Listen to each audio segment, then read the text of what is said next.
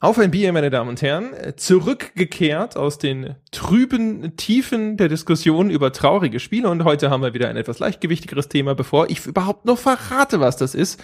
Nachdem ich mich da so verstolpert habe, das letzte Mal zum Anfang gleich über das Thema zu reden, frage ich nach dem Bier und dem Wohlbefinden von Herrn Gebauer. Hallo Jochen. Hallo André, das, äh, das Wohlbefinden ist äh, äh, inzwischen wieder gut, nachdem ich äh, gestern einen, einen leichten Absturz äh, hinter mir hatte, wobei Absturz ist ja so viel gesagt, ähm, und dann entsprechend heute Morgen es mir nicht äh, ganz so gut ging. Ich trinke heute aber kein, kein Bier, Hä? muss ich ehrlich zugeben. Ja, es ist, es ist schlimm.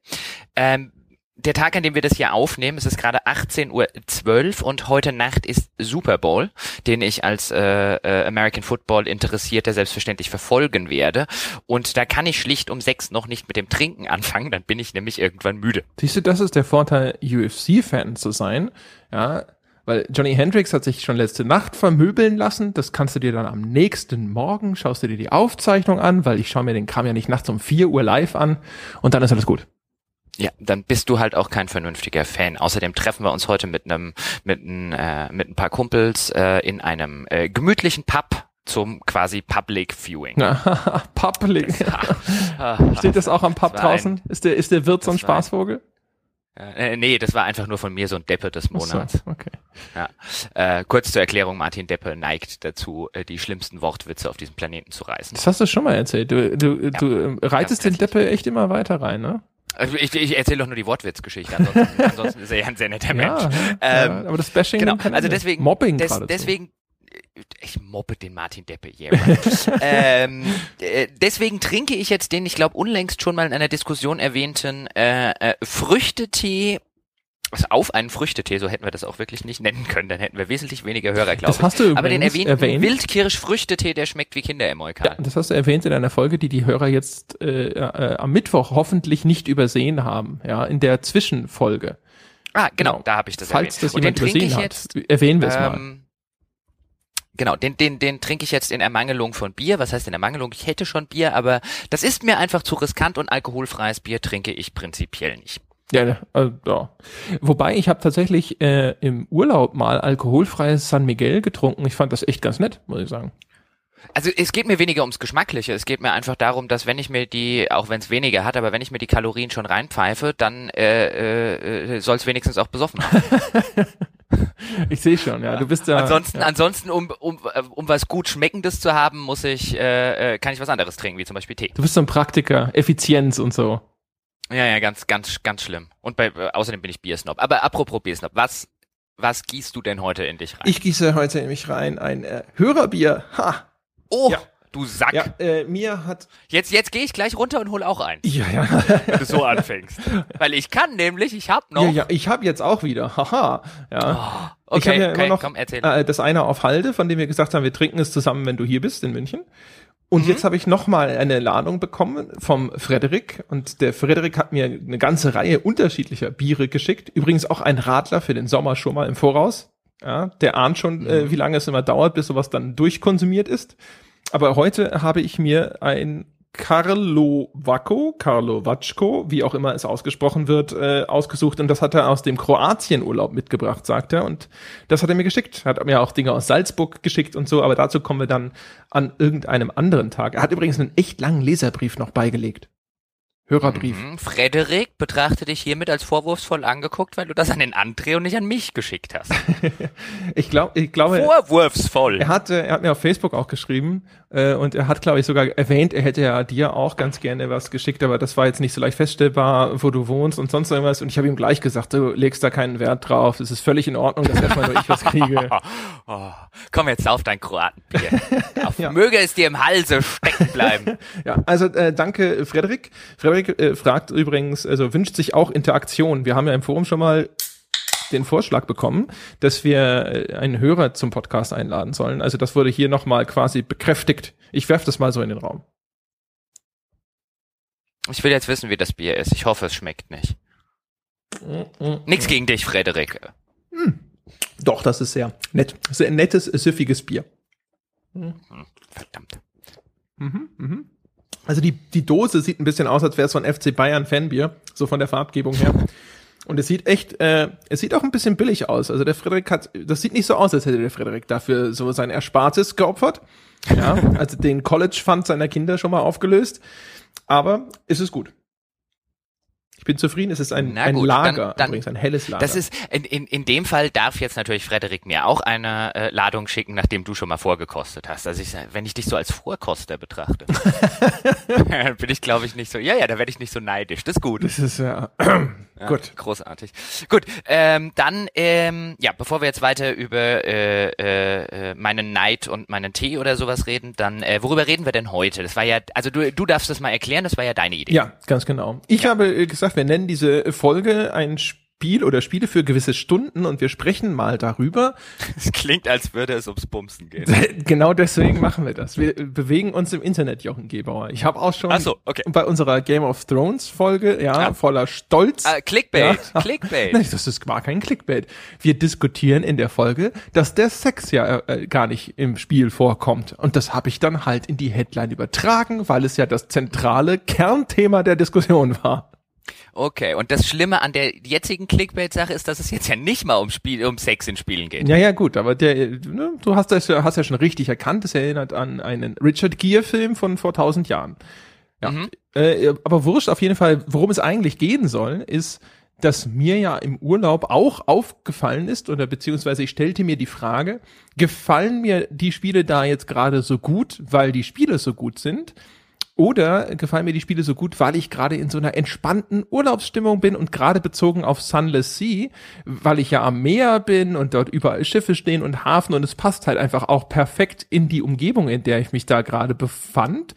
Und jetzt habe ich im Forum auch in dem Sunless Sea Thread gesehen, dass da ein paar Menschen geschrieben haben, sie verstehen gar nicht, was wir an dem Spiel finden. Das kann einem natürlich und wird einem natürlich immer passieren, wenn man ein Spiel gut findet.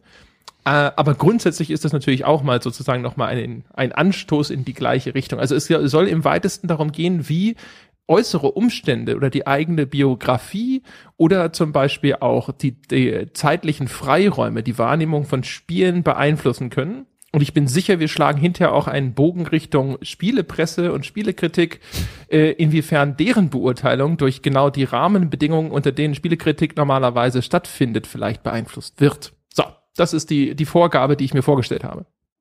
Sehr schön. Und nachdem ich dir ja in unserem Vorgespräch, was ja immer so klingt, als würden wir uns zwei Stunden lang unterhalten, da dauert es in der Regel ungefähr zweieinhalb Minuten, gesagt habe, weiß ich noch nicht so recht, ähm, was ich dazu beitragen kann. Deswegen leg doch einfach mal los. Und wie du mir gesagt hast, äh, äh, ja auch in unserem kurzen Vorgespräch hindert mich das ja normalerweise nicht daran, die ganze Zeit zu reden. Nein. Also mal gucken, ob ich dann äh, äh, äh, einen Einstieg für mich finde, wo mir dann echt ein cooles Beispiel oder so einfällt. Leg du doch mal ja. los.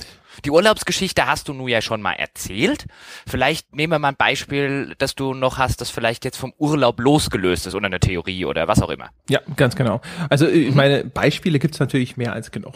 Also ich habe ja schon mal in unserem Bestes Spiele aller Zeiten Podcast zum Beispiel über Journey geschwärmt. Ja? Und eine mhm. von den Dingen, die ich immer zitiere, wenn es um Journey geht, ist ja, dass ich äh, finde, dass es mir immer schmerzlich wieder vor Augen führt, dass die Uhr tickt da draußen irgendwo, ja, und dass Menschen wie zum Beispiel meine Eltern oder so nicht immer da sein werden. Und ähm, das ist für mich aber das wahrscheinlich so ein, ein bedrückendes oder eindrückliches Thema, weil das halt einen Nerv trifft, sozusagen. Bestimmt einen Nerv, der für alle Menschen da ist, aber wir haben gerade in unserem letzten Podcast so ein bisschen die ganze Sache auch nochmal angerissen, ja, dass ich ja eigentlich eher Atheist bin und jetzt nicht irgendwie denke, da gibt's noch ein Leben nach dem Tod, wo man alle nochmal wieder sieht und deswegen ist das vielleicht für mich ein besonders Wunderpunkt, wenn du so möchtest, ja. Und auch da, finde ich, wird wieder deutlich, dass die Wirkung von Journey durchaus quasi damit zusammenhängt, wie ich selber so durchs Leben gehe, was für Dinge mir wichtig sind oder welche Dinge mich halt berühren können und welche eben auch nicht. Oder zum Beispiel, was ja auch sehr häufig mal ins Gespräch kommt oder kam jetzt zum Beispiel auch bei dem Gespräch über That Dragon Cancer, dass Menschen sagen, wenn du selber keine Kinder hast, kannst du solche Dinge nicht nachvollziehen. Jetzt sage ich immer, ich habe aber immerhin kleine Brüder gehabt und ja, das ist nicht das gleiche, aber ich habe die auch groß werden sehen. Ich habe sie zumindest ein bisschen mitgeholfen, sie groß zu ziehen. Ich habe auch eine sehr, sehr innige Bindung zu denen und so.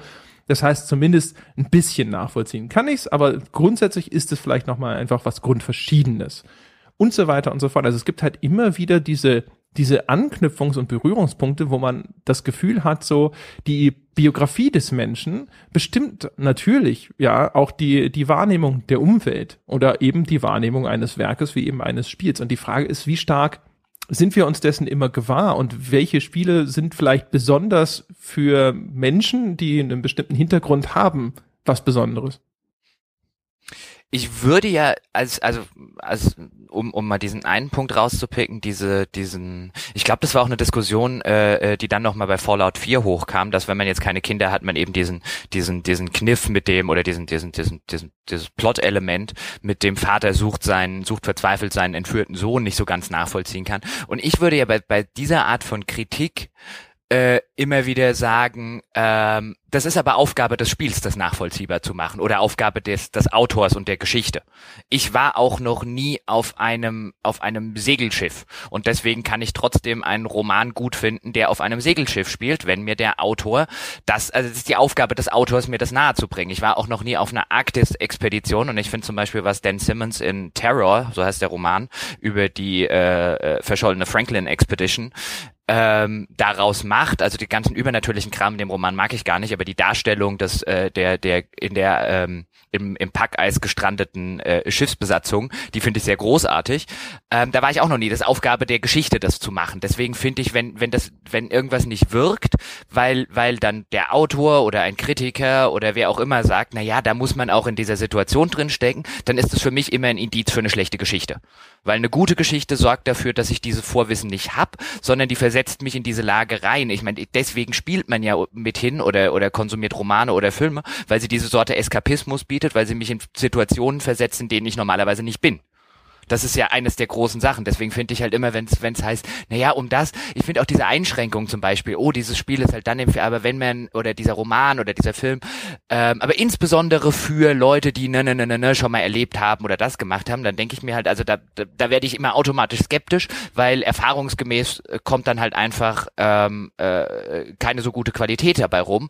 Was natürlich nicht bedeuten soll, dass die Leute, die sich da extrem wiederfinden, dass es für die nicht funktionieren kann. Aber dann ist es halt meistens so eine, so eine sehr äh, ähm, äh, die finden sich dann halt meistens deswegen wieder, weil sie das Thema oder das Motiv so extrem anspricht, dass sie dann halt über die qualitativen Unzulänglichkeiten hinweg gucken können. Genau, ja. Das ist bestimmt richtig, aber ich finde ja die, die umgekehrte Betrachtung sozusagen. Also ich, mir geht's weniger darum, jetzt irgendwo dieser Kritik per se was zu entgegnen. Das war jetzt nur beispielhaft, um äh, zu sagen, es gibt ja immer wieder diese Momente, wo Leute in der Wahrnehmung von Spielen oder auch von allem anderen so fundamental anders gepolt sind als man selber und man manchmal dann sogar richtige Probleme hat, ihre Position nachzuvollziehen weil sie selten diese Innenperspektive mitartikulieren. Deswegen habe ich ja auch in dem The Dragon Cancer Ding noch mal ein bisschen von diesem ganzen Atheismus-Problem sozusagen bei mir erzählt, ja, ähm, weil mir das da auch wieder eingefallen ist. Es wäre, finde ich, schon eine interessante Frage, ob ähm, zumindest bei der Besprechung mancher Spiele oder Titel es notwendig ist, irgendwo ja, vielleicht tatsächlich auch immer ein bisschen so nach innen zu horchen und zu schauen, ob ein Teil der Faszination tatsächlich aus dem Material kommt, also notwendigerweise natürlich, aber auch eben aus Anknüpfungspunkten an die eigene Biografie oder nicht, Fragezeichen, Jochen Gebauer. Also ich glaube, es wäre sehr naiv anzunehmen, dass das, dass dem nicht so ist oder äh, auch auch was was Interessen angeht, ob das jetzt irgendwelche bestimmten Genres sind, äh, thematischer Natur oder spielerischer Natur ähm, oder oder gewisse Plot äh, äh, Sachen. Also ich meine, es gibt ja Leute, die lesen zum Beispiel überhaupt kein Fantasy. Es gibt Leute, die lesen fast ausschließlich Fantasy. Es gibt Leute, die machen das irgendwie so dazwischen. Also da irgendwie zu sagen, es gäbe, es gäbe, das gäbe es nicht, das wäre, glaube ich, äh, äh, extrem naiv.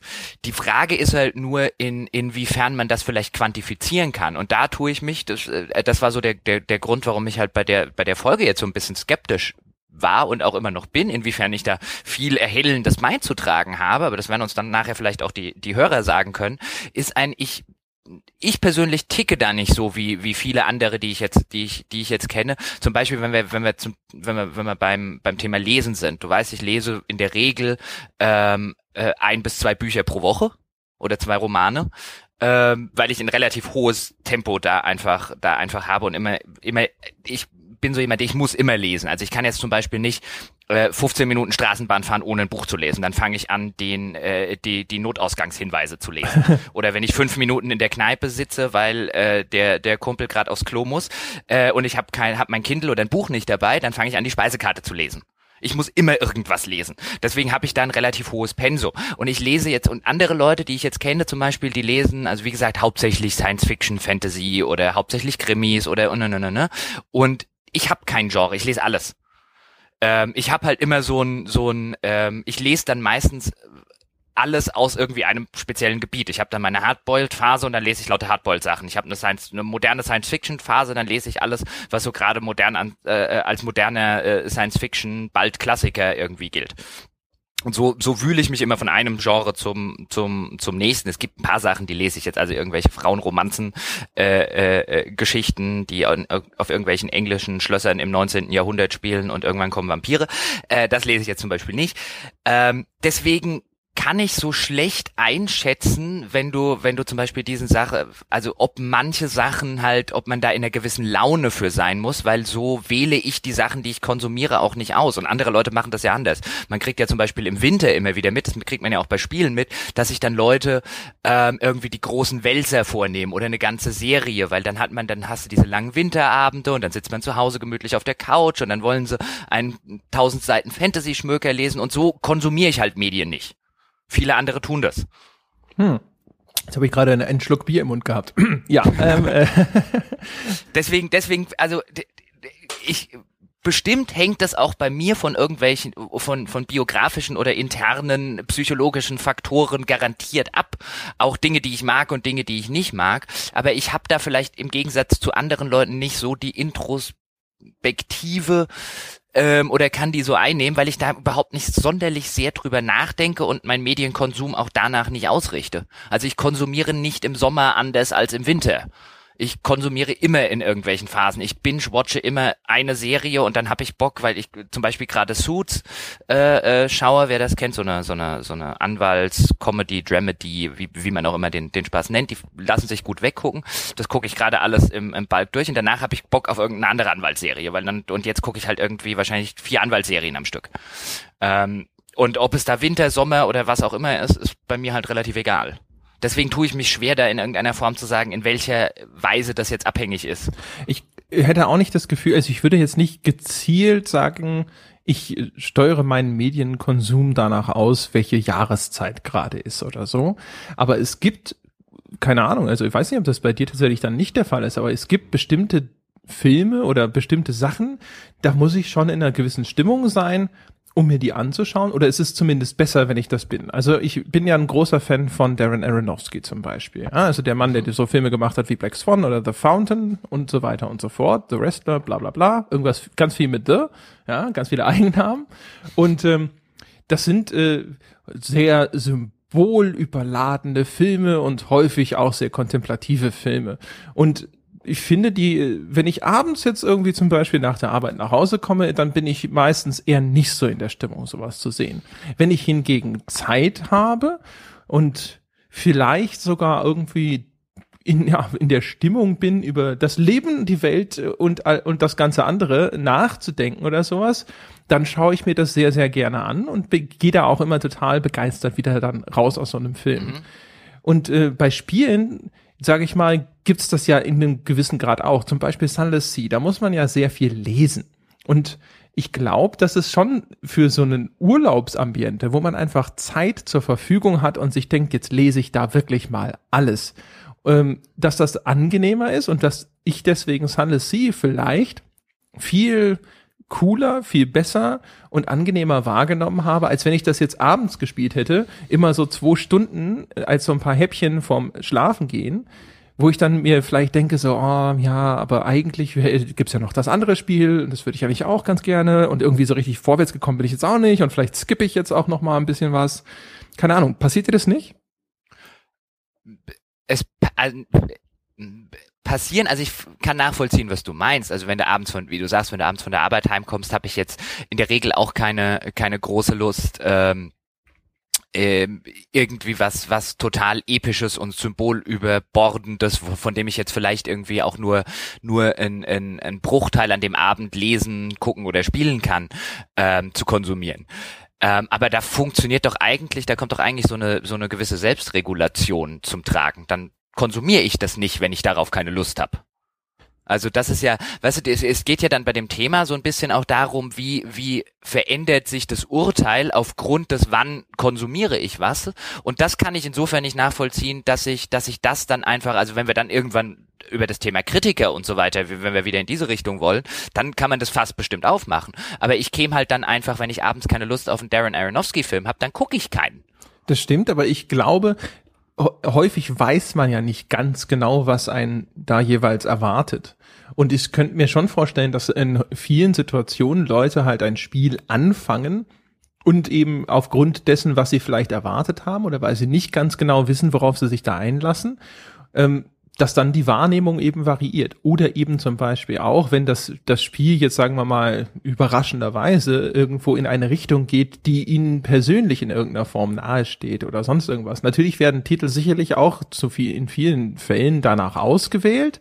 Kann mir aber gut vorstellen, dass jetzt, keine Ahnung, wenn jetzt so ein Open-World-Spiel wie The Witcher oder so, das ja ganz viele verschiedene Geschichten aufmacht und vielleicht auch in seiner Haupthandlung, da, also keine Ahnung, man ahnt ja jetzt vorher nicht im Detail genau, was das für eine Erzählung ist und in welche Richtung die geht, dass dann die Wahrnehmung vielleicht doch nochmal eine andere ist.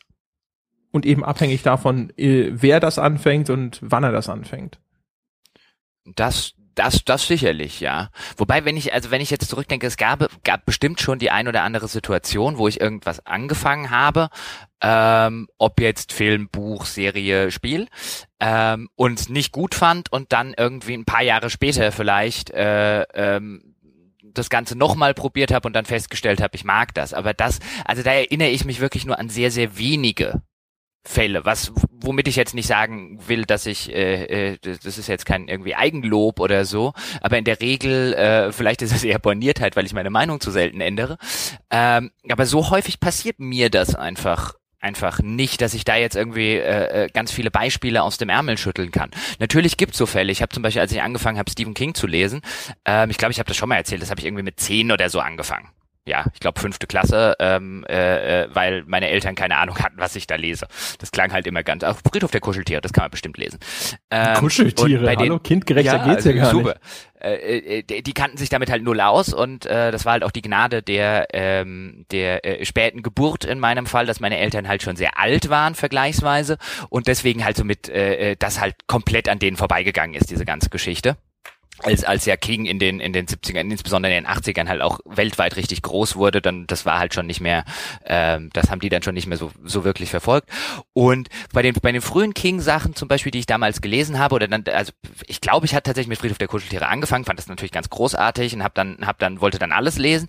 Und da ging es mir zum Beispiel so, dass ich mich total gut reinversetzen konnte in diese in diese äh, Beschreibung von Kindern und Jugendlichen, die King hat. Ich finde auch bis heute noch, dass das dass das mit in der Regel seine besten Charaktere sind, weil äh, äh, insbesondere wenn man das mit anderer mit mit Kinder- und Jugendbuchliteratur vergleicht und dann merkt man halt immer bei bei King wunderbar, dass der glaubhafte Kinder äh, äh, äh, erschaffen kann, in die man sich dann sogar als Kind wirklich gut reinversetzen kann. Und gerade bei der Kinder- und Jugendbuchliteratur hatte ich als Kind und Jugendlicher immer das Gefühl, dass das, was da beschrieben wird, sind, also die waren nicht echt, diese, oder in vielen Fällen nicht echt, diese Kinder. Die haben geklungen wie ein 40-Jähriger, der versucht zu klingen wie ein 10-Jähriger. Und äh, das hat King immer super gemacht. Und worauf ich hinaus will, ist, ähm, dass ich dann vielfach in ein Buch reingelesen habe, aber festgestellt habe, da kommen, kommen keine Kinder und Jugendlichen vor. Und dann fand ich das damals eher äh, und ähm, habe die dann ein paar Jahre später, so was weiß ich, mit 13, 14, 15 gelesen und dann äh, ähm, äh, ging das auch ohne, aber da habe ich dann, weißt du, es war halt so eine Sache, wo ich dann, wo ich dann sehr gesucht habe nach, also dann fand ich halt Es ganz großartig, ähm, äh, zum Beispiel ähm, immer so nach so einem nach so einem Protagonisten, mit dem ich mich auch mit zehn oder elf identifizieren konnte. Mhm. Und ähm, äh, also da wird, das wäre jetzt so eines eines dieser dieser Beispiele, wo ich einfach noch wahrscheinlich im Nachhinein zu jung war, um äh, ähm, auch die erwachsenen Charaktere mit ihren erwachsenen Problemen zu gutieren. Weil die, die erschienen mir halt immer echt albern. Ich meine, heutzutage, ein paar Jahre später sitzt du halt da und äh, ähm, dann ist halt der, der, ähm, der Charakter jetzt zum Beispiel, wenn ich, wenn ich ein Beispiel nehme, Needful Things, sagt ihr, sagt ihr ja vielleicht ja, was. Ja, ich. Ähm, da gibt's dann ja den einen, ich glaube, das ist der Bürgermeister, an den erinnere ich mich jetzt gerade, der ja irgendwie sein, sein, ich glaube, irgendwie Geld unterschlägt aus der Stadt, weil er es auf der Pferderennbahn verzockt. Und das erschien mir halt als Kind oder als Jugendlicher, als ich Needful Things, das habe ich direkt nach Erscheinen gelesen, ich müsste jetzt nachschlagen, wie alt ich da war, ähm, erschien mir halt dieser Charakter, ich fand den total langweilig, weil äh, dann hör halt auf zu, äh, äh, äh hör halt auf, dein ganzes Geld zu vergambeln, stell dich nicht so an, ne, ne, ne, ne, ne. Weil da als Jugendlicher kommen einem diese Erwachsenenprobleme ja immer wirklich vor, wo man dann so die Hände an den Kopf greift und sagt, wie doof sind die eigentlich? ja. Die Probleme sind doch gar keine Probleme, die hat man ja wohl so schnell gelöst, im Gegensatz zu den kindlichen und jugendlichen Problemen. Ähm, also das wäre jetzt zum Beispiel ein Fall, der mir einfallen würde. Das wäre jetzt allerdings kein kein Spiel. Aus dem aus dem Spielbereich würden mir dann vielleicht noch so Sachen einfallen wie ähm, komplexe Rollenspielgeschichten, für die ich auch zu jung war, um sie um sie tatsächlich äh, so anzuerkennen, wie man sie vielleicht heute anerkennen anerkennen würde. Also zum Beispiel ein Planescape Torment, das ich auch nach Erscheinen gespielt habe, da war ich, glaube ich, mit wahrscheinlich 8, 17, 18, wie alt wäre man da gewesen sein, werde ich da gewesen sein, 16, müsste ich jetzt auch nachgucken. Da war ich tatsächlich auch beim ersten Spielen zu jung für, um diese ganze philosophische Tiefe so richtig zu schnallen. Mhm. Ja, also genau den Fall kenne ich natürlich auch, also in, in, ganz vielen Bereichen. Das erste, was mir immer einfällt, ist, ich habe zum Beispiel The Wire angefangen zu schauen, habe ein, zwei Folgen angesehen und fand es, äh, und dann habe ich das Jahre später nochmal angefangen und dann fand ich es auf einmal super. Was aber auch echt viel damit zu tun hatte, dass ich dann mit mehr Konzentration geschaut habe. Das ist ja auch so ein Fall, der häufig mal eintritt. Jetzt vielleicht nicht unbedingt bei Spielen so häufig, dass es Dinge gibt, wo du eine gewisse Aufmerksamkeit brauchst, um der Handlung und in, in äh, all ihren Facetten folgen zu können. Und dann ist es auch wirklich gut. Aber wenn du denkst, du kannst es einfach mal so nebenbei konsumieren, wie man das ja auch gerne bei Serien früher gemacht hat oder auch heute noch gerne mal tut. Also Suits ist ein schönes Beispiel dafür. Ich finde, Suits ist halt so ein Ding, das plätschert halt so schön dahin, das ist nett, aber so, da musst du nicht groß aufpassen, da kannst du nebenbei auch im Internet noch surfen. Ja. Und äh, gibt halt andere Sachen, da musst du halt ein bisschen mehr investieren sozusagen. Und The Wire war dann im zweiten Anlauf, fand ich das fantastisch. Aber es lag halt daran, dass ich jetzt dann diesmal dem Ganzen auch tatsächlich meine volle Aufmerksamkeit gewidmet habe. Also The, The Wire ist jetzt zum Beispiel so ein Fall, wo ich tatsächlich sagen muss, das habe ich schon, glaube ich, zwei oder dreimal versucht und ich, also ich kann anerkennen, warum es Leute gut finden. Ich, es sagt mir aber nichts Neues. Also ich habe, das liegt halt vielleicht auch ein bisschen an meinem, an meinem Hintergrund im Sinne von, äh, äh dass ich relativ USA-affin bin und da sehr viel konsumiert habe, dass ich den Spaß auch noch studiert habe äh, und und und.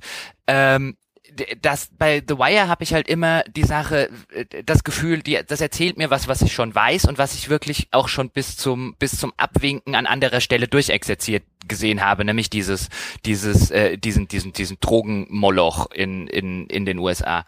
Ähm, deswegen ich ich finde es ein bisschen langweilig womit ich jetzt nicht sagen will, The Wire ist langweilig, sondern da ist tatsächlich meine Biografie durch das, was ich vorher schon konsumiert habe.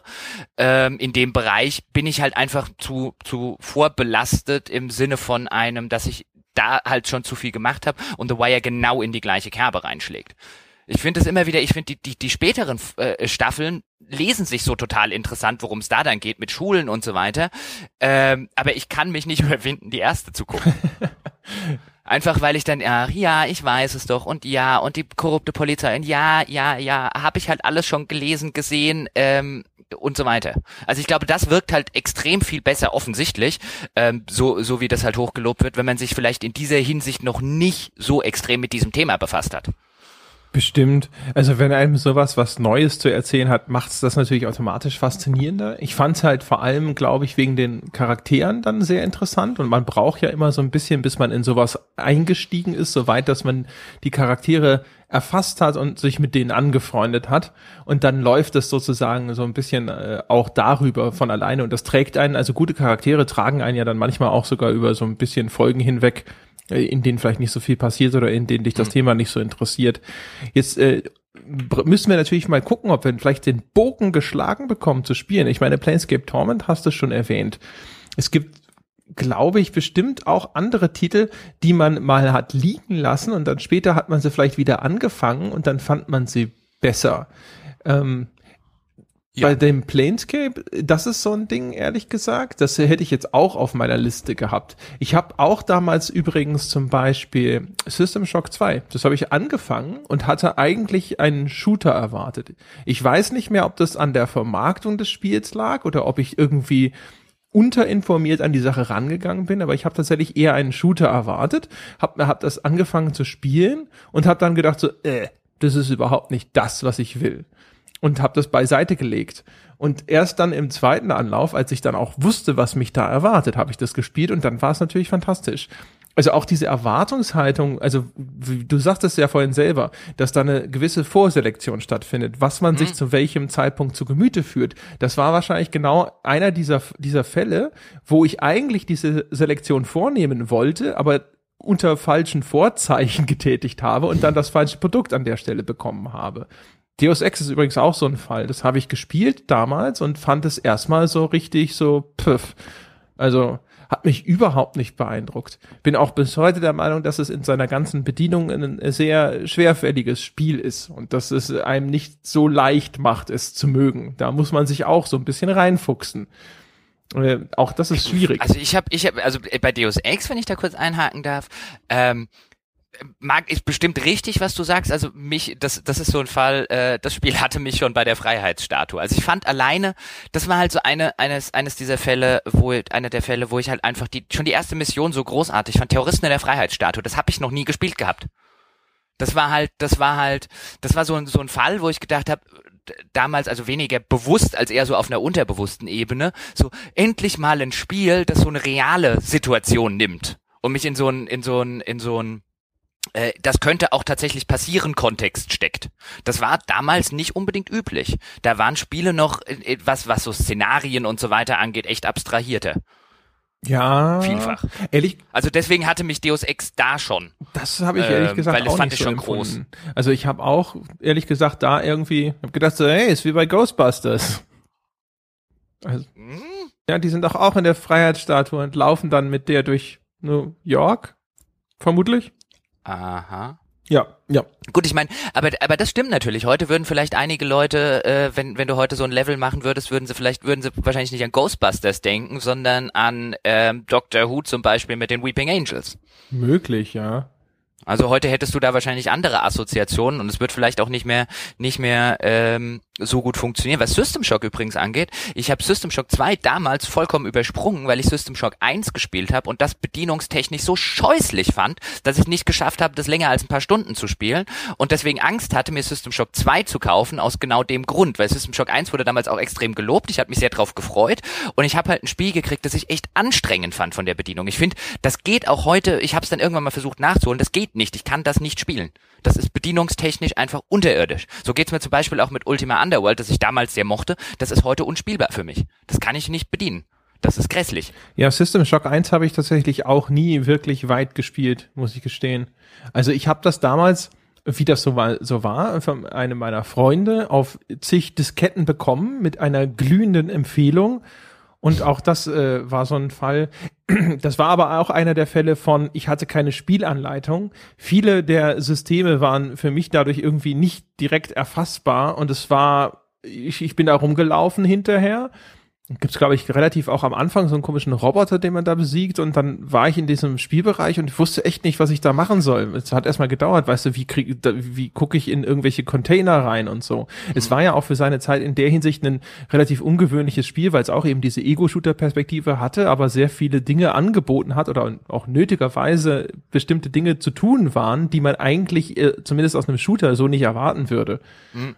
Es war, es war vor allen Dingen auch ein Spiel, ich meine, das muss man sagen, dass, dass seiner Zeit voraus war. Und dass dieser, dieser, dieser Ausdruck wird meines Erachtens nach immer gerne ein bisschen missbräuchlich verwendet, weil er wird meistens auf einfach sehr gute Spiele in der Zeit, wo vielleicht noch nicht so viele so gute Spiele äh, äh, parallel erschienen sind, benutzt. Aber das war halt wirklich was, wo du gemerkt hast, dass die, die, die Vision, die da jemand für dieses Spiel hat, einfach zu extrem von der Technik limitiert wurde. Ja. Also das wollte mehr als technisch machbar ist und es wurde dann halt in ein Korsett gezwängt, ähm, auch mit diesen Bedienungs- und wie funktioniert das und so Geschichten, ähm, für die die Technik beziehungsweise die, das, die Expertise oder das Know-how der, der Leute, die die Technik äh, äh, Grundlagen stellen, einfach noch nicht da war. Deswegen freue ich mich sehr drauf, dass es da ja offensichtlich ein Remake geben soll.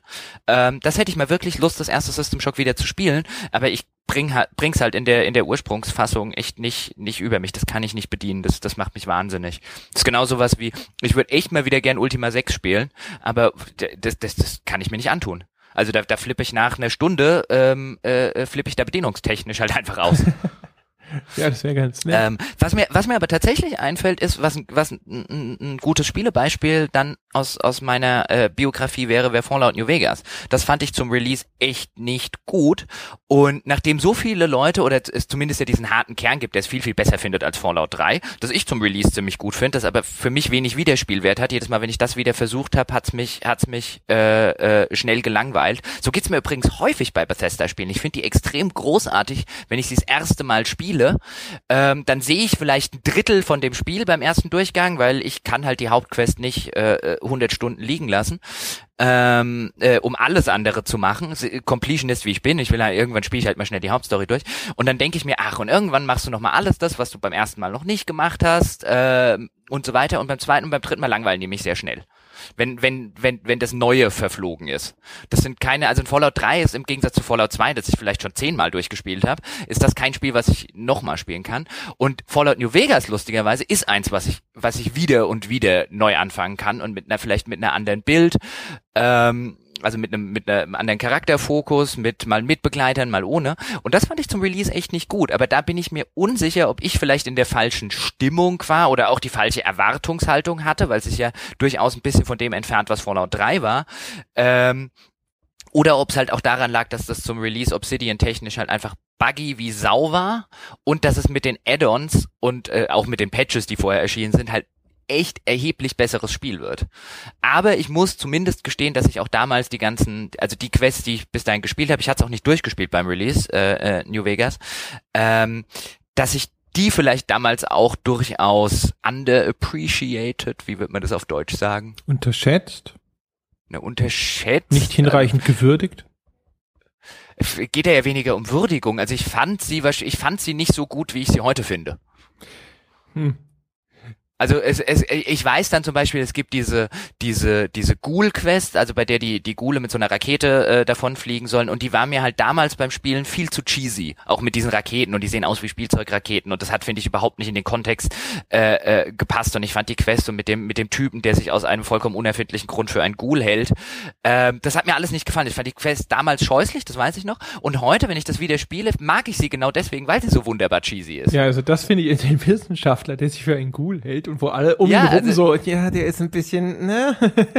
also ich finde, also damals hatte das Spiel für mich nicht diesen richtigen, den, den, den richtigen äh, Kompromiss oder diesen, diesen, diesen, diesen schmalen Grad zwischen mal ist es sehr cheesy, mal ist es überhaupt nicht, äh, mal ist es sehr ernsthaft und den, den hatte es da aus meiner Sicht oder aus der Sicht meines damaligen Ichs äh, überschritten. Heute ähm, ist, mag ich es genau aus den Gründen, auch wenn ich die Quest immer noch schrecklich designt finde.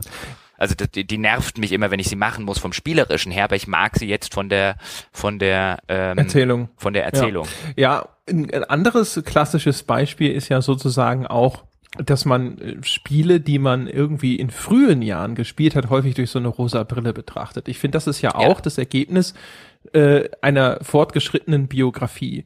Ja, also zum Beispiel, wenn ich zum ersten Mal Call of Duty spiele heute, wenn Black Ops 3 das erste äh, Call of Duty ist, das ich jemals spiele, dann sitze ich vielleicht da und begegne diesem Hass im Internet, äh, immer das gleiche, bla, von der Stange und so weiter und verstehe den gar nicht. Während umgekehrt, wenn das natürlich dann das zwölfte Call of Duty ist, das ich spiele, dann sitze ich da und dann erkenne ich halt all diese Muster, die sich wiederholen und denke mir so, mein Gott, denen fällt echt nichts Neues ein. Also wenn ich jetzt zum Beispiel zu Spielen zurückgehe, an die ich eine sehr, sehr positive Erinnerung aus meiner Jugend oder Kindheit habe, passiert mir das natürlich auch oft. Nicht nur aus technischer Hinsicht, also natürlich sind viele Spiele, die ich in meiner Jugend und Kindheit gespielt habe, heutzutage grafisch völlig indiskutabel. Aber es gibt tatsächlich echt eine Reihe, wo ich gedacht habe, so, Mensch, das war ein super Spiel. Und dann spiele ich das nochmal und denk mir so, Ah, ja, ja, ja, warum fandst du das denn damals so gut? Uiuiui. Also, das ist ja auch so ein Ding, wo man so denkt, so, also klar, die Spielelandschaft hat sich weiterentwickelt. Also, früher waren Geschichten, die man heutzutage vielleicht nur noch als mittelmäßig einstufen würde, vielleicht schon sehr fortschrittlich und auch viel interessanter.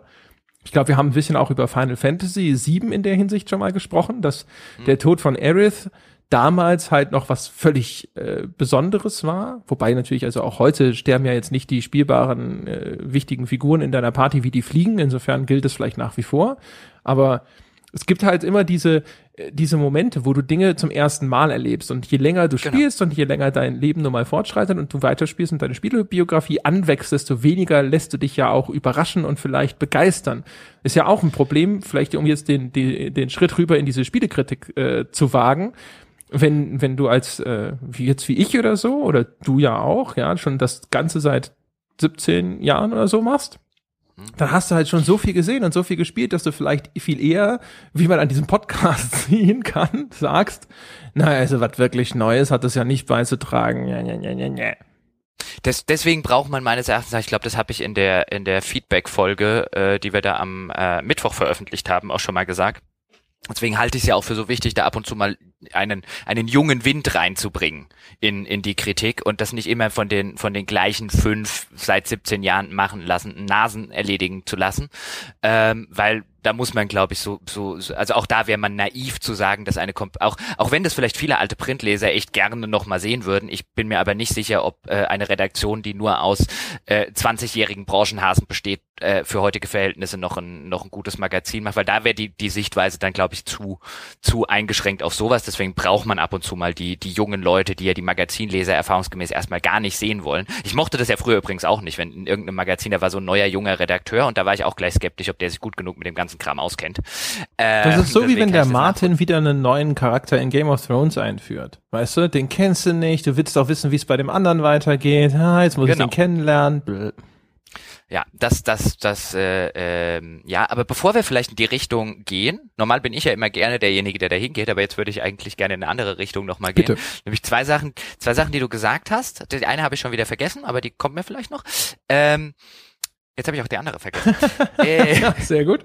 gib mir, gib mir eine Sekunde. Ach so, ja, weil du, weil du von der von der Nostalgie äh, äh, geredet hast und äh, äh der rosaroten Brille und wo du dann, wenn du dann sagst, wenn man heute ein Call of Duty zum ersten Mal spielt, was man da aber, finde ich, A berücksichtigen muss, ist, ähm, dass man die Dinge ja auch nicht in einem Vakuum zum ersten Mal spielt.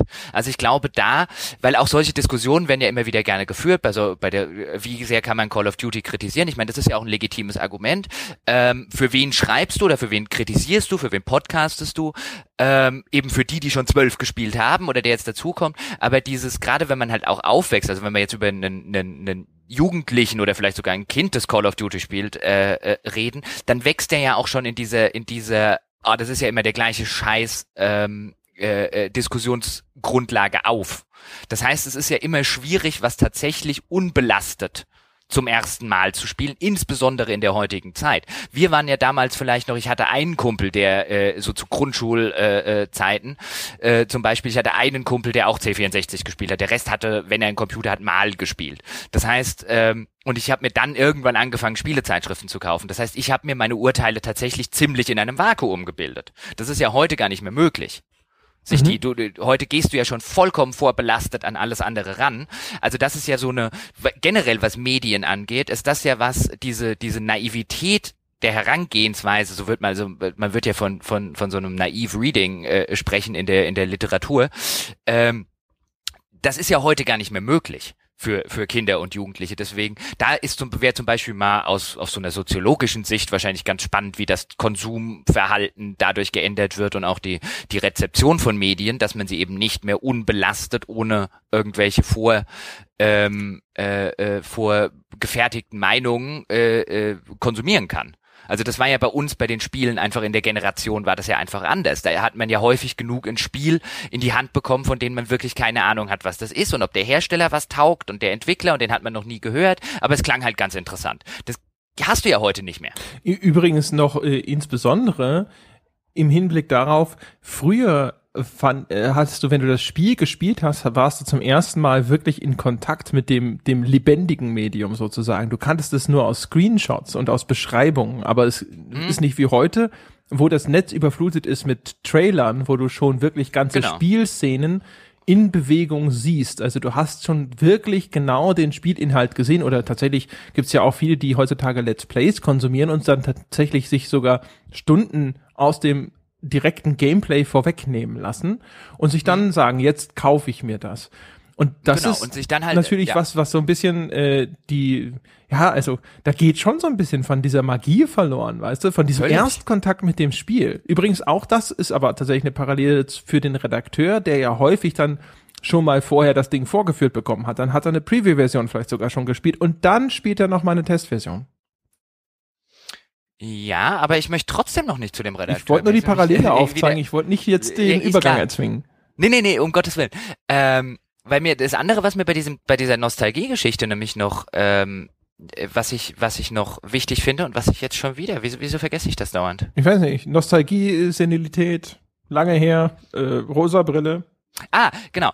Ähm, mir ging es nämlich neulich so, ich, ich, ich komme gleich drauf zu sprechen, ich schlage einen ganz kurzen Bogen, nämlich ähm, ich habe Rise of the Tomb Raider gespielt und saß, hockte hinter irgendwelchen Kisten und hab zwei äh, äh, Gegner dabei belauscht, wie sie so, äh, wie sie so so einen typischen äh, äh, Gegner lassen sich belauschen, Spieletalk führen, die da fielen mir zwei Sachen auf. Erstens, die äh, klingen immer noch nicht sonderlich authentisch, also im Sinne von einem, die erzählen auch mal wieder bei ihrer Zigarettenpause und so weiter halt Zeug, das halt nur der Exposition so ein bisschen dient und wie normale Leute würden äh, in der Situation wahrscheinlich ein bisschen anders reden. Das heißt, ich warte aber weiterhin auf das Spiel, in dem dann jedes Mal, wenn du die Gegner belauscht, reden sie darüber, wie ihre Familie zu Hause auf sie wartet und dass der kleine Timmy gerade krank ist und dass sie dringend das Geld brauchen, dass sie als Henchman verdienen. Äh, so ungefähr. Und ähm, das Zweite, was mir mal aufgefallen ist, ist, äh, dass ich dann irgendwann da saß und mich dabei ertappt habe, dass ich das einfach nur deswegen höre, weil ich sonst den Eindruck habe, ich würde was verpassen. Der Dialog gab mir nichts. Und dann konnte ich mich aber dran erinnern, ich wusste nicht mehr bei welchem Spiel, aber ich habe mich dann zurückerinnert, als ich das das erste Mal erlebt habe, als das erste Spiel das eingebaut hatte, oder war wahrscheinlich nicht das erste Spiel, sondern nur das erste, das ich gespielt habe, das das gemacht hat, und wie großartig ist, ich das fand, dass man plötzlich, dass die Leute da was gesagt haben, man konnte die belauschen und die haben so richtig Gespräche geführt, ähm, und dass du sowas halt früher in Spielen häufig hattest, dass du so kleine Innovationen hattest, wo du immer da saßt und dir gedacht hast, das habe ich noch nie gespielt, das, das ist ja super.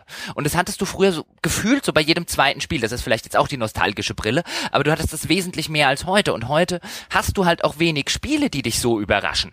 Mhm dass du eben diesen diesen Ansatz hast, weil dieses dieses äh, zu Tomb Raider werden wir dann wahrscheinlich eine eigene äh, äh, Folge machen. Das ist jetzt aber auch so ein schönes Beispiel. Das hat mich, ich mag es bislang übrigens sehr, aber das hat mich noch nie überrascht. Also es hat noch nie irgendwas gemacht, was ich noch nie gespielt habe. Auch nicht mal im Kleinen und Winzigen. Und ich glaube, das ist halt ein großer Aspekt bei dieser ähm, bei dieser bei dieser ganzen Nostalgiebrille, dass deswegen dass dann halt Spiele, die vielleicht Spieler oder letztlich ziemlich mittelmäßig waren, halt als große Meisterwerke ver ähm, äh, äh, äh, verewigt werden im, im, im, im, in der nostalgischen Retrospektive, einfach weil sie halt irgendwas gemacht haben, was derjenige vorher noch nie in seinem Leben so gespielt hat oder so konsumiert hat. Ja, also auch das ist natürlich so ein bisschen die, die Tragik heutzutage, dass es einfach auch nicht mehr so viel gibt, was noch nie gemacht wurde, ja. Und da sind wir natürlich auch wieder bei dem Punkt, dass das natürlich auch gerade für jemanden, der so viel gespielt hat wie, wie, wie dich oder wie uns, einfach auch nicht so viel gibt, was wir noch nie gesehen haben. Das, das ist wohl richtig, aber das bin ich auch der Meinung, dass das muss muss allerdings als Kritiker auch äh, durchaus gegeben sein. Und ich fand da jetzt zum Beispiel diese diese Sache, auch die wird ja häufiger mal thematisiert, eben wie sehr kann man abgestumpft sein.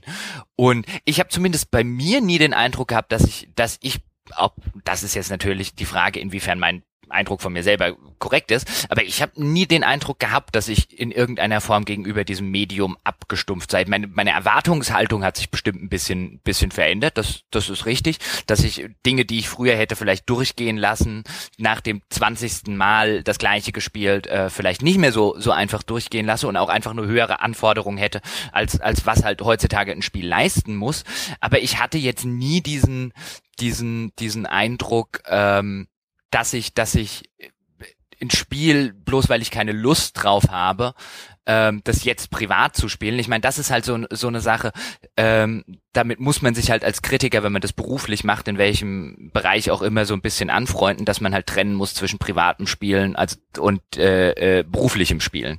Das berufliche Spiel ist halt Arbeit und es wird halt auch irgendwann zur Arbeit und dann können einem noch sonst wie oft die Leute erzählen, dass man es doch gut hat, wenn man den ganzen, weil man jetzt acht Stunden lang irgendwie ein Spiel spielt. Ähm, und dann hat man es halt trotzdem nicht gut. Wenn man keinen Bock hat, acht Stunden dieses Spiel zu spielen, dann hat man genauso wenig Bock drauf, die acht Stunden dieses Spiel zu spielen, wie andere Leute Bock drauf haben, acht Stunden Akten zu bearbeiten. Es wird halt Arbeit. Wer sein Hobby zum Beruf macht, muss sich früher oder später ein neues Hobby suchen. Oder zumindest ein Plan B-Hobby, ähm, weil man halt dann häufig auch abends nicht mehr so den riesen Bock hat, noch irgendwas anderes zu spielen, wenn man halt schon den ganzen Tag damit zubringt. Aber das muss nicht zwangsläufig bedeuten, dass man die Spiele dann anders bewertet. Das ist halt eine der Qualitäten, die ähm, oder Qualität ist sogar falsch gesagt, das ist eine Charaktereigenschaft. Qualität sagt ja, dass es irgendwas Gutes ist. Ähm, das ist halt eine Charaktereigenschaft, die man mitbringen muss, wenn man hauptberuflicher Kritiker werden will, ist halt diese, dass man die Spiele dann trotzdem, also dass man diese diese persönliche Abneigung, die man jetzt vielleicht gerade empfindet, weil man äh, äh gerade echt keine Lust hat, acht Stunden oder sogar 30 Stunden das und das zu spielen, dass man die halt ausklammern kann, dass man da halt mit so einer gewissen Distanz auf das auf das Spiel gucken kann und sich ein bisschen von seiner von der rein emotionalen persönlichen Sichtweise so ein bisschen lösen kann ähm, und das abkoppeln kann. Manche Leute können das, manche Leute können das nicht das ist kein, kein Qualitätsmerkmal auf einer persönlichen Ebene, aber wenn man das nicht hat, ähm, das habe ich auch schon im Laufe der Jahre ein paar Mal erlebt, dass ähm, eben im Kollegen oder oder äh, vielleicht auch junge Leute in der Branche diese diese diese Eigenschaft nicht haben, dann kannst du den Job halt nicht machen. Ja, wo, oder wie siehst du das? Gibt dir da durchaus äh, durchaus recht, dass du natürlich auf gar keinen Fall in diesen Bereich abrutschen darfst. Umgekehrt mit dem, äh, wenn du dein Hobby zum Beruf machst, dann sollst du dir ein anderes Hobby suchen oder solltest oder müsstest. Weiß ich nicht. Also ich bin da äh, offen gestanden nach wie vor relativ unersättlich, stelle ich hier immer wieder fest. Also ich habe immer wieder doch äh, sehr viel Lust noch abends irgendwas zu spielen. Es ist nur häufig so, dass dann von den von den Lebensumständen das ein bisschen schwieriger wird, weil du nicht jedes Mal deine Freundin zwingen willst, jetzt sich daneben zu setzen, wenn du ein Spiel spielst oder du dich dann irgendwie abkapseln möchtest. Du willst ja auch da ein bisschen Zeit zusammen verbringen. Das macht es dann häufig ein bisschen schwieriger. Aber insgesamt muss ich sagen, es gibt so viel Zeug, ey, was ich noch spielen wollen würde, ist es. Äh, äh, das, das schon. Aber zumindest mir geht's so, wenn ich, insbesondere wenn ich schon den ganzen Tag gespielt hatte, also gerade äh, gerade in der in den in den Festanstellungsphasen habe ich das immer wieder ähm, äh, gemerkt. Gut, es liegt auch daran, ich binge gerne bei allem, was ich mache. Also ich bin jetzt niemand, der ein, äh, der jeden Abend vorm Schlafengehen 20 Seiten eines Romans liest. Wenn ich einen Roman anfange, ist der in der Regel am gleichen Tag fertig. Und der hält mir bestenfalls zwei Tage, wenn er ein sehr dicker Roman ist. Ich will das, also so ging's mir aber schon immer. Wenn ich äh, äh, Serien gucke, dann gucke ich nicht jeden Abend eine Folge, sondern dann muss ich mich irgendwann nachts um zwei, äh, nach zehn Folgen oder so dazu zwingen, endlich aufzuhören ins Bett zu oh, gehen. So geht's mir auch. Ich, ich bin auch, ähm, ich, ich, ich hebe mir Dinge ab und zu auch echt immer lange ja. auf, weil ich sage, ich will das jetzt nicht nur anfangen, sondern ich will das genau. jetzt richtig, richtig spielen. Ja, ich will das binden. Und so, so geht's mir aber mit Spielen auch. Das heißt, ich kann extrem schlecht ähm, dann einfach abends nach dem Heimkommen noch mal zwei Stunden irgendein Spiel daddeln. Ich will dann, äh, wenn insbesondere, weil die Sorte Spiele, die ich privat gerne spiele, also gerade so Rollenspiele, ähm, so, so epische Geschichten, da will ich dann auch wirklich 20 Stunden am Stück, äh, das ist jetzt übertrieben, aber zumindest 10, 12 Stunden am Stück rein versenken. Da habe ich dann Bock drauf. Und dann hebe ich sie mir vielleicht für ein Wochenende auf oder für eine längere, für eine längere äh, äh, Phase. Ähm, und das, aber das habe ich dann weniger, wenn ich tatsächlich den ganzen Tag mit den Spielen beschäftigt war, dann hatte ich es tatsächlich immer ähm, so als, als auf so einer Festanstellungsbasis, wo du halt dann auch wirklich dem, dem Thema nicht entkommst. Ähm, dann hatte ich es wirklich, dass ich dann im Urlaub oder in den an den Wochenenden lieber was ganz anderes gemacht habe, wie zum Beispiel äh, Romane nachgeholt, ähm, weil auch meine muss ich noch lesen Liste ist noch äh, weitaus größer als meine äh, muss ich noch spielen Liste. Und was ich jetzt aber zum Beispiel merke, was ich ganz interessant finde, ist, ich spiele gerade mal wieder Fallout 4. Ja. Ähm, einfach so, und ich, ich spiele es wie ein Browserspiel. Also ich spiele es, ich, ich sitze dann hier, mache meine, mach meine Arbeit ähm, äh, und habe Fallout 4 im Hintergrund. Und wenn ich mal, wie, wie, wie bei so einem Browserspiel und äh, hab, bin halt rausgealtabt, schreibe ein paar Artikel, ähm, ähm, äh, mach meine E-Mails, äh, äh, recherchiere da vielleicht was und so, so ein, was weiß ich, alle zwei Stunden spiele ich da mal zehn Minuten Fallout 4. Also räume zum Beispiel irgendwie eine, äh, äh, eine Location auf und schieß alles ab, dann gehe ich wieder in den Altab. Ähm, und so macht mir Fallout 4 erheblich mehr Spaß als beim Binge-Spielen. Ich glaube nicht, dass es beabsichtigt ist, aber so in diesen kleinen homöopathischen Häppchendosen ähm, das zu konsumieren, finde ich Fallout 4 ein besseres Spiel, als ich es gefunden habe, als ich es äh, eine Woche lang am Stück gespielt habe. Was auch sein kann, was ich äh, zumindest bei mir ab und zu beobachtet habe, ist in, in, in solchen Fällen, dass wenn du an ein Spiel mit einer bestimmten Erwartungshaltung herangetreten bist und die dann erstmal zertrümmert wurde und du dann später nochmal irgendwie dahin zurückkehrst und dann aber weißt, was dich da erwartet und was das für eine Art Spiel ist, dass du dich dann eher damit anfreunden kannst, als eben vorher, wo du vielleicht noch eben all die anderen Fallouts im Hinterkopf hast und denkst, das ist so eins. Ja, das, das kann passieren. In dem Fall würde ich das aber zumindest bei mir ähm, verneinen, weil mich immer noch genau alles stört, was mich damals gestört hat. Es liegt halt einfach nur daran, dass dass die Störfaktoren halt dadurch weniger werden, dass ich erheblich weniger Zeit mit dem Spiel verbringe.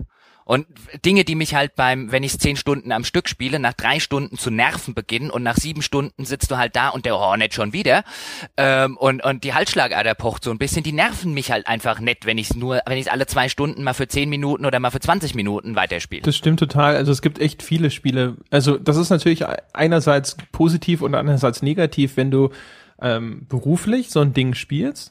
Also bei Dragon Age Inquisition war es zum Beispiel so. Da habe ich ja, also ich habe ich war jetzt kein wirklicher Co-Tester, wenn du so willst. Ich habe das hauptsächlich gespielt, um Videoaufnahmen zu machen. Aber ich habe ja hinterher auch zum Beispiel Meinungskassen zu dem Spiel geschrieben. Und das hatte ich dann auch ein komplettes Wochenende oder sogar zwei mitgenommen nach Hause und habe halt nichts anderes gemacht, als Dragon Age Inquisition zu spielen. Und da war es auch so, da sind zum Beispiel ja auf diesem War-Table Missionen, die halt eine bestimmte Zeit brauchen, bis sie ablaufen. Ja, da mhm. schickst du irgendwo einen Agenten hin und dann sagt dir das Spiel halt in so und so viele Stunden geht's hier weiter an der Stelle.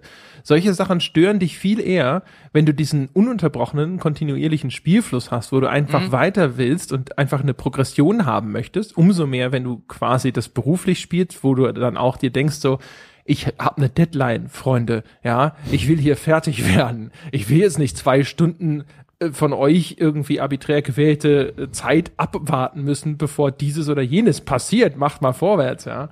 Und ähm, wobei das in, in, in, in keinem Fall äh, äh, ein gutes Feature ist. Also ich meine, e-, egal wie man spielt, also das ist einfach eine Schnapsidee. Natürlich ist das eine dumme Idee, aber da ist sie natürlich dann äh, nochmal besonders schmerzlich, während wenn du halt das Ding irgendwie alle jeden Abend, sagen wir mal, zwei, drei Stunden spielen würdest und das Spiel sagt dir, hey, das Ding ist halt erst morgen früh fertig, dann denkst du dir halt so, ja, alles klar, ich höre jetzt eh demnächst auf. Ja, dann schicke ich die noch mal los, die äh, komischen Agenten, und dann gehe ich schlafen und dann äh, morgen geht's weiter.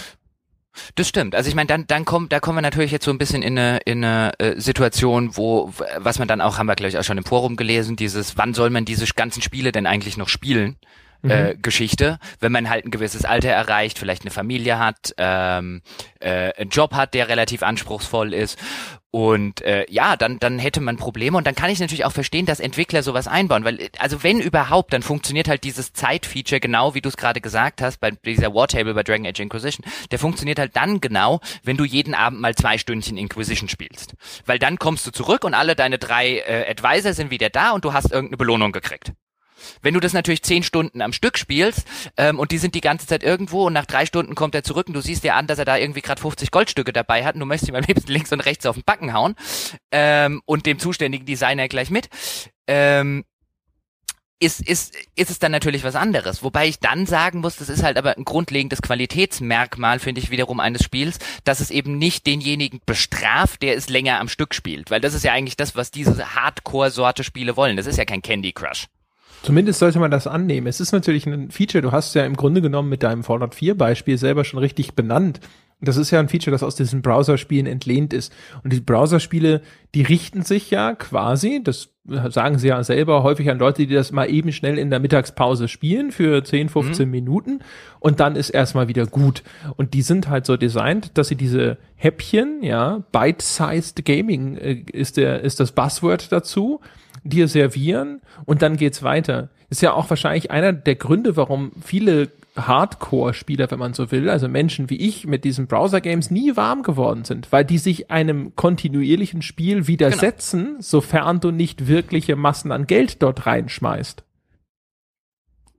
Richtig. Und was, was, was dann bei Dragon Age Inquisition noch der Fall ist, da hast du ja völlig recht, das, sind, das, ist, das ist Element aus dem Browserspiel. In ein paar Stunden passiert was, komm wieder ähm, was, was, was das halt komplett ad absurdum führt und was ich, wo ich, wo ich damals zum Beispiel auch äh, äh, konsterniert war, das nirgendwo zu lesen, ist halt, wie, wie enorm diese Diskrepanz ist zwischen drei investierten, also für mich gerade als kontinuierlicher Spieler siehst du das ja als ein drei Stunden Investment an. Ja den du da hinschickst. Und nach drei Stunden, und du kriegst regelmäßig, es gibt ja sogar Missionen, die dauern 24 Stunden. Und bis auf ganz, ganz wenige Ausnahmen kommen die regelmäßig nur mit Rotz zurück. ja. Also wirklich mit Kram, den du nicht brauchst, äh, weil du schon als kontinuierlicher Spieler in den letzten drei Stunden so viel mehr angehäuft hast von was auch immer es war oder wo du dir sagst, hey, 20 Minuten da drüben in der Region und ich habe es achtfache von dem, was du gerade nach zehn Stunden mitgebracht hast. Ähm, und dass da niemand, also sowohl intern beim Testen auf die Idee gekommen ist, Leute, unser, unser, unser System funktioniert hier nicht, wenn wir da nicht die Belohnungen hochdrehen, wo dann, äh, wahrscheinlich kamen sie auf die Idee, dann hat irgendwie jemand gesagt, ja, aber das macht uns ja unsere ganze Balance kaputt, bei den Leuten, die es nur in Häppchen konsumieren. Und äh, also dass, dass man darüber auch in, in, in, in vielen Kritiken nichts gelesen hat, das hat mich dann schon einigermaßen konsterniert, weil das ein so, so offensichtlicher Design-Fail ist, der heute so selten ist in, in Spielen, die, die, die heute so, so riesen Designböcke ja selten noch schießen. Und das war halt so, so, so, so ein riesengroßer und so, so ein offensichtlicher. Die Integra ganze also das, Integration. Die, diese ganze Sache hat das Spiel nur schlechter gemacht. Das Integration von diesem War-Table-System in Inquisition ist mir ein Rätsel, was sie glaubten, damit erreichen zu können oder zu wollen weil es hat ja keinerlei strategischen Wert. Es wirkt eigentlich wie irgendwas, das nur den Spielfortschritt verzögert teilweise. Also sie benutzen es natürlich zum Gating, also dass sie dir den Zugang erst gewähren, wenn du bestimmte Anzahl an Machtpunkten gesammelt hast, damit du aber nicht die, zu schnell. die funktioniert ja auch nicht. Sorry, wenn ich dich unterbreche, aber du in dem Moment, wo du zehn Machtpunkte brauchst, hast du halt schon 58. Also diese ganze Gating-Mechanik funktioniert ja nicht mal. Ja gut, ist es halt. also außer ganz, ganz am Anfang, wenn du die ersten Machtpunkte sammelst. Aber wenn du das Spiel nicht gerade, also wenn du nicht gerade wirklich äh, äh, nur von von Quest A zu Quest B hetzt und nichts neben nebenbei machst, äh, dann dann weißt du ja nach zehn Stunden Inquisition schon nicht mehr wohin mit deinen Machtpunkten. Dann denkst du dir ja die ganze Zeit, um Gottes Willen, gib mir nicht Machtpunkte. Das Letzte, was ich brauche, sind Machtpunkte. Ja, ja, das ist richtig. Aber ich glaube, das ist halt, also das ist trotzdem ja natürlich eine Funktion, dass du eben eben nicht so vorpreschen kannst. Also ob das, wie gesagt, also behaupte nicht, dass das gut umgesetzt ist. Wie gesagt, das ganze ja. Ding wirkt auf mich wie ein Fremdkörper in dem, in der, in diesem Spiel. Wie etwas, wo ich, sie gedacht ja. haben, sie versuchen äh, jetzt irgendwie, also Ubisoft macht das ja auch gerne. Ubisoft lagert, hat das in der Vergangenheit gerne in diese Apps ausgelagert, ja, diese Companion-Apps, die sie eine Zeit lang quasi mhm. zwanghaft zu ihren Spielen rausgebracht haben, wie damals bei Black Flag, dieses Spiel, wo du dann quasi mit diesen äh, Piratenschiffen, die du dann rumschicken konntest und so. Ähm, und das erschien mir auch wie so ein wie so ein Meta-Game, aber ich habe keine Ahnung, was sie sich wirklich davon versprochen haben. Also der Mehrwert das war halt irgendwie überhaupt nicht gegeben und es war einfach nur eine lästige Blockade häufig. Und, und das ist vor allen Dingen, das fand ich schön, weil das war schön, dass du sagst. Das war jetzt so ein System, genauso wie übrigens das, also BioWare scheint das irgendwie, scheint es ja eh nicht mit Apps zu haben, was man ja einerseits gut finden kann, aber zum Beispiel, so, genauso ging's, geht, und geht's mir immer noch bei, mit dem Crafting-System, was jetzt ein bisschen überarbeitet wurde mit den, mit dem neuesten Patch, habe ich mitgekriegt, von, von The Old Republic, das ich auch immer ganz grässlich finde. Dann, da, anstatt mich was craften zu lassen, ähm, ähm, musste ich dann irgendeinen Companion losschicken und der kommt dann irgendwie drei Stunden später wieder. So ungefähr. Und das ist ja dasselbe Prinzip wie bei diesem Wartable. Und wo ich mir dann immer gedacht habe, wenn du schon sowas einbaust, dann, dann, das wäre wirklich ein Feature, wo ich eine Companion-App benutzen würde. Dann bin ich jetzt auf der Arbeit oder ich bin unterwegs und dann gib mir doch diese App und dann kann ich wenigstens sagen, dann kommt mein Advisor vom am Wartable, kommt zurück und ich kann auf die nächste Mission schicken. Ich fand das denn ja immer so so eine kolossale Zeitverschwendung, wenn du dann tatsächlich mit dem Spiel aufhörst und du weißt, der kommt aber jetzt in vier Stunden wieder, aber ich bin in vier Stunden nicht da. Ich würde ihn aber gerne automatisch nach den vier Stunden halt zum nächsten schicken, weil diese Wartable-Missionen werden ja auch nicht weniger. Ist ja aber, aber auch bei Assassin's Creed hat es doch genauso angefangen, oder? Diese äh, bei Brotherhood war doch auch genauso was ähnliches auch schon integriert, aber da gab es noch keine App, ja, ja. ne? Ja.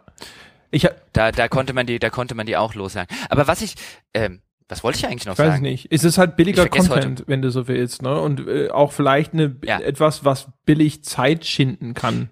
Ich, genau, jetzt weiß ich es aber wieder. Ich, ich könnte mir halt noch vorstellen, dass Dragon, äh, dass dieser Wartable vielleicht auch ein Überbleibsel ist von den Mechaniken, die Dragon Age Inquisition offensichtlich ja mal hatte, wenn man sich die, die Demos anguckt, ähm, die sie gemacht haben und die sie aus welchen Gründen auch immer rausgenommen haben. Also das wäre zum Beispiel immer noch eine Geschichte, die mich, die mich interessieren würde. Da, auch da habe ich mich ja gewundert, dass es zum Release auch, auch, auch niemand die Frage gestellt hat, warum da plötzlich ein anderes Spiel erscheint, als sie noch ein halbes Jahr vorher gezeigt haben. Also da, da wurden ja wirklich erhebliche Features gestrichen, mit denen, mit denen geworben wurde unter anderem. Also die, die ganzen E3-Demos, wenn du dir die heute anguckst, mit Entscheidungen, die da getroffen werden und Dingen, die man da machen kann, die im fertigen Spiel nicht drin sind.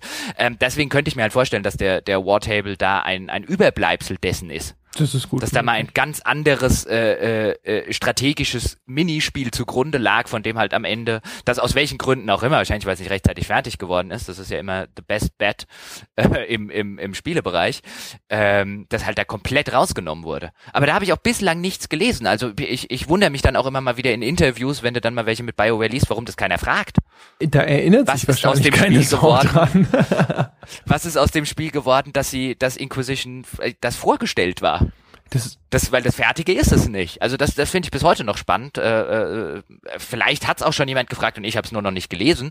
Aber also das, das äh, erschien mir immer ganz spannend. Aber jetzt haben wir uns, ein, haben wir uns ein, ein Stück weit äh, vom, vom Thema entfernt vom du? Thema Ja. entfernt.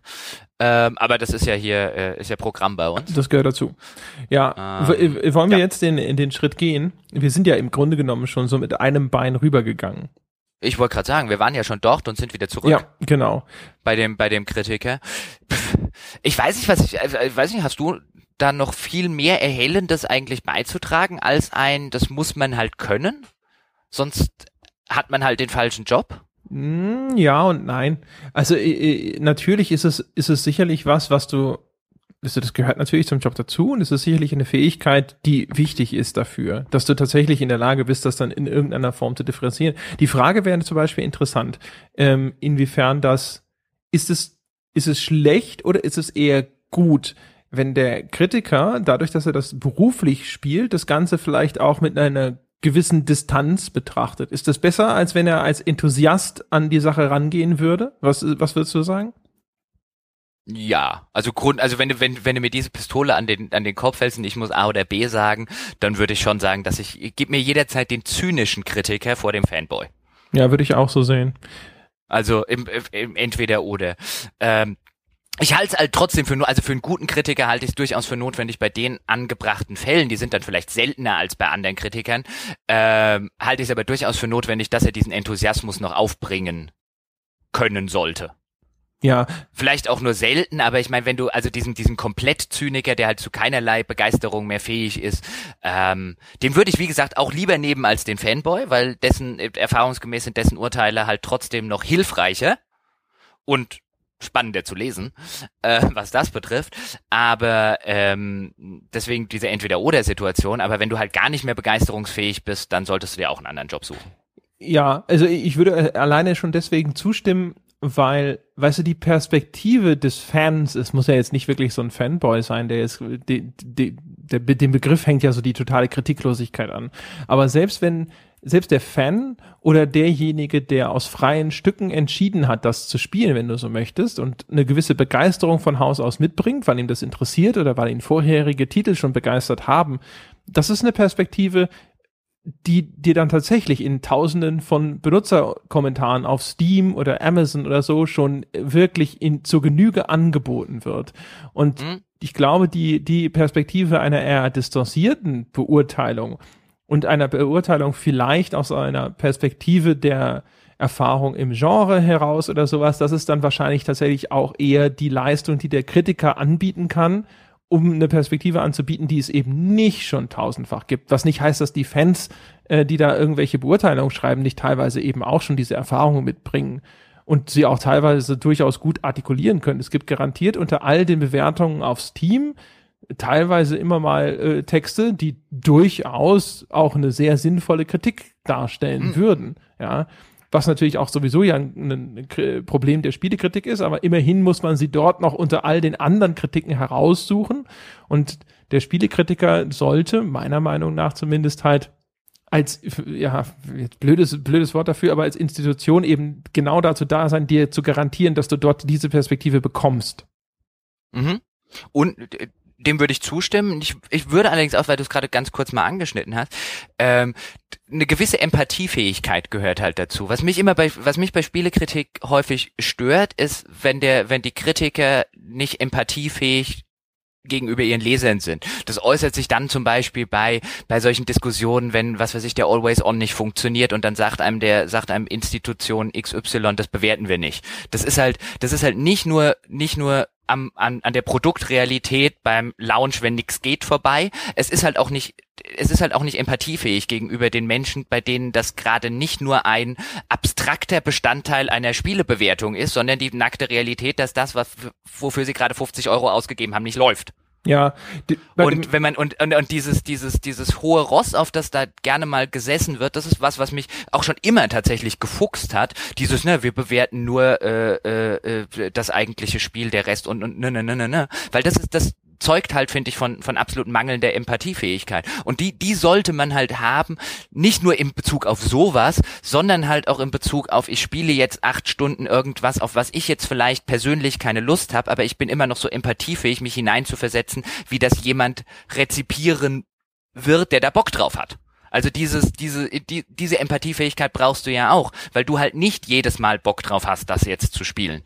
Und wenn du, wenn du, wenn du das nicht kannst, und das ist übrigens auch, äh, glaube ich, einer der Gründe, warum es häufig zu Fehlwertungen, oder das heißt häufig, ähm, die vielen Fehlwertungen äh, in der, in der Branche zugrunde liegt, ist, dass halt jemand kein, das Spiel nicht gefallen hat oder er keinen Bock drauf hatte und halt nicht empathiefähig genug war, sich in dem Moment zu fragen, wie das aber auf andere wirkt. Ja, also bei dem DRM, um Himmels Willen, diese Diskussion möchte ich nicht lostreten, weiß ich nicht, ob ich da jetzt tatsächlich zustimmen würde, weil ich ja, äh, das hatten wir, glaube ich, auch schon mal, tatsächlich einer. Nein, ne? ich, die Diskussion müssen wir nicht los. Mich, mich stört ja, also man kann ja auch anderer Meinung sein, dass man dich, dich macht. Mich stört ja dann das, die, die, die, das, das Gehabe, um es so auszudrücken, von, äh, äh, das halt, das halt komplett ausblendet, was, was auf der anderen Seite passiert. Genau. Und da. Und in welchen, in welchen, in welchen Hals das gerät. Ja, und da würde ich dir zustimmen. Ich würde allerdings an einem anderen Beispiel festknüpfen wollen und zum Beispiel sagen, wenn Spiele nicht, also gerade Fortsetzungen zum Beispiel, wenn Fortsetzungen teilweise dann ähm, nicht mehr einlösen, was tatsächlich faszinierend war an dem, was es vorher gegeben hat. Das ist, finde ich, einer dieser schwierigen Momente ähm, ich, keine Ahnung. Es gibt zum Beispiel den Fall, das ist, äh, das ist äh, so aus meiner eigenen Historie. Es gab ja damals das Arcania, das da so ein bisschen als mhm. Gothic 4 vermarktet wurde. Und dem habe ich damals eine viel gescholtene Wertung von 80 Prozent gegeben, ja, auf Krawallen auch damals. Und ähm, ich kannte die vorigen Gothic-Teile zwar, aber ich habe die nie wirklich wahnsinnig viel gespielt und ich war auch nie ein wahnsinnig großer Gothic-Fan. Und für mich war das halt ein echt ordentliches Hack-and-Slay-Spiel. Das hatte erkennbar mit den vorherigen Teilen dieser Serie nichts mehr großartig zu tun. Jetzt habe ich aber gesagt, das ist mir wurscht. Ähm, das ist aber halt trotzdem echt ein ziemlich passables Spiel geworden. Ob das jetzt eine 80 verdient hat oder nicht, darüber lässt sich in der Rückschau sicherlich auch viel diskutieren. Aber ich habe halt irgendwie gedacht so, ja, ich bewerte das jetzt einfach mal ganz stur danach, was es denn tatsächlich ist und es ist mir völlig wurscht, ob da jetzt irgendwo vielleicht irgend in, in klein in einem Subtext vielleicht sogar noch mal a Gothic Tale oder sonst was drunter steht und als ob das teilweise mal als Gothic 4, sei es durch die Presse oder den Hersteller selber vermarktet wurde. Und das ist insofern ein problematisches Review gewesen, weil obwohl ich angemerkt habe, dass das jetzt de, dem Gothic-Fan sicherlich nicht zusagen wird. Ich finde ich, und das war wahrscheinlich mangelndes Empathievermögen meinerseits in dem Falle, da zu wenig Gewicht draufgelegt habe, zu sagen oder mir anzuschauen, erfüllt das denn tatsächlich das, was die Leute so sehr Joe das dann vielleicht auch runtergekocht hat, was den Titel angeht, äh, die Erwartung, die die Leute an einen Gothic haben, ja, und was die Leute fasziniert hat bisher an dieser Serie und was das denn überhaupt ausgezeichnet hat, diese Spielreihe bisher das ist äh, so ein Ding, wo, was ich nach wie vor immer so im, im, Hinterkopf habe, wo ich mir immer noch nicht so ganz sicher bin, weil einerseits bin ich, stehe ich nach, nach wie vor dazu, dass es richtig war, das Spiel eher danach zu bewerten, was es darstellt und ihm eine Wertung zu geben, von der ich gedacht habe damals, dass sie korrekt ist für das, was das Spiel darstellt. Und auf der anderen Seite ich immer so ein bisschen mit mir hadere, ob das für genau diesen konkreten Titel in der Fortsetzung einer solchen Reihe tatsächlich die angemessene Behandlung war. Ich glaube, also erstens würde ich ja, würde ich ja sagen, ähm, diese diese Perspektive, aus der ich jetzt ja als äh, äh, äh, Gothic-Serien möge äh, stamme, ähm, das wäre auch eher meine Perspektive, also das als äh, das ist kein Gothic zu sehen. Ähm, es will aber Gothic sein. Also da und ich würde auch argumentieren, dass es dass es tatsächlich Gothic sein will, aber es nicht kann. Es bringt ja auch Charaktere äh, an, an, aus der an, Reihe wieder. An vielen, genau, an, an vielen Stellen. Aber ich finde es durchaus, wenn du diese andere P Position, die du einnimmst, auch wenn ich selbst aus der Position 80 für erheblich zu viel halten würde, aber die Diskussion müssen wir ja nicht aufmachen. Aber die andere, es ist schon okay, wenn die eine oder zwei abbilden. Also man muss ja nicht, man muss ja nicht, dann sind wir ja wieder bei diesem gleichgeschaltete äh, äh, Presseding. Man muss ja nicht die, die, um Gottes Willen. Es ist ja okay, wenn jemand eine, eine andere Perspektive einnimmt. Ähm, deswegen würde ich jetzt mir da an deiner Stelle nicht zu großen Kopf machen, außer dass es vielleicht wirklich auf äh, äh, auch auf dieser anderen Perspektive 80 halt schon echt viel für dieses äh, Spiel war. Also das finde ich, das weißt du, bei dieser ganzen Empathiefähigkeit und so weiter bedeutet das ja noch nicht, finde ich, dass man, dass man automatisch den den Leuten nach dem Mund redet oder nach den nach der Erwartungshaltung äh, schreibt. Das, das muss man ja, das muss man ja nicht machen. Ich finde, ich finde halt lediglich wichtig, dass man grundsätzlich, man kann ja zur Empathiefähigkeit, das bedeutet ja nicht, dass man, dass man dann sich eine andere Meinung zu eigen macht. Das bedeutet ja grundlegend erstmal nur, dass man sich mal versucht, in die, in die Schuhe des anderen zumindest kurz reinzuversetzen.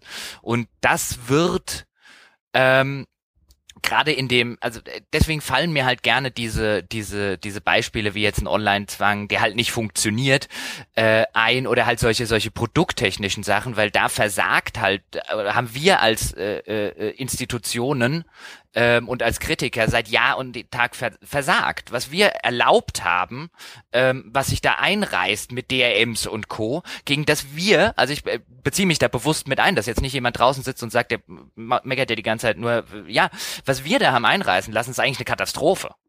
So selbstkritisch, finde ich, muss man sein. Und da sind wir gerade auf der Produktseite. Heute reden wir ja so viel über Spiele als Kunst. Da sind wir gerade auf der Produktseite jahrzehntelang seinem verdammten Job nicht nachgekommen und sollten uns dafür was schämen. So.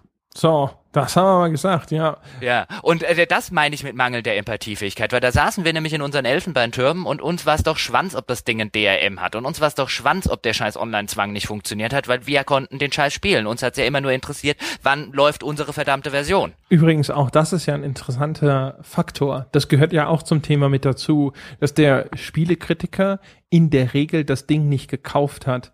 Das ist übrigens auch was, was ich genau. immer mal wieder bei mir festgestellt habe, dass es sehr heilsam ist, zwischendrin Spiele kaufen mhm. zu müssen, um sich mhm. immer mal wieder vor Augen zu führen, wie erstens wie sackteuer der Scheiß teilweise ist, ja.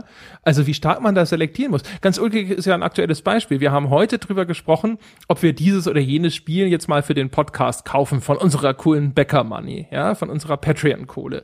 Und äh, wo ich dann einen Titel vorgeschlagen habe und du dann sagst so, ja, aber der kostet immer noch 40 Euro, das ist mir ein bisschen zu viel, ja. Und äh, wir bei anderen Sachen gesagt haben so, ja, aber lass mal gucken, ey, da kann man, äh, ich, den Entwickler, den kenne ich persönlich, den können wir mal fragen, da kriegen wir bestimmt einen Key. Also man merkt dann sehr schnell, äh, an der eigenen Haut. Diese Freibier, diese Frei, Freibierkultur. Ja, ja, wirklich. Also wie, ja, ja. wie stark man auf einmal selber, ja, äh, äh, darüber hadert, was man jetzt kaufen soll und was nicht. Und mhm. auch was das für Beträge sind, die da aufgerufen werden, wo man sich echt manchmal denkt so, nee, also das ist es mir jetzt nicht wert. Wir, wir haben sozusagen die Kohle, die haben uns, die hat uns jetzt in dem Falle, äh, haben uns sogar andere Menschen geschenkt, aber man sagt dann trotzdem so, nee, also das, äh, das ist noch zu teuer. Ja, also wenn wir das nicht quasi geschenkt kriegen oder so, das ist es nicht wert.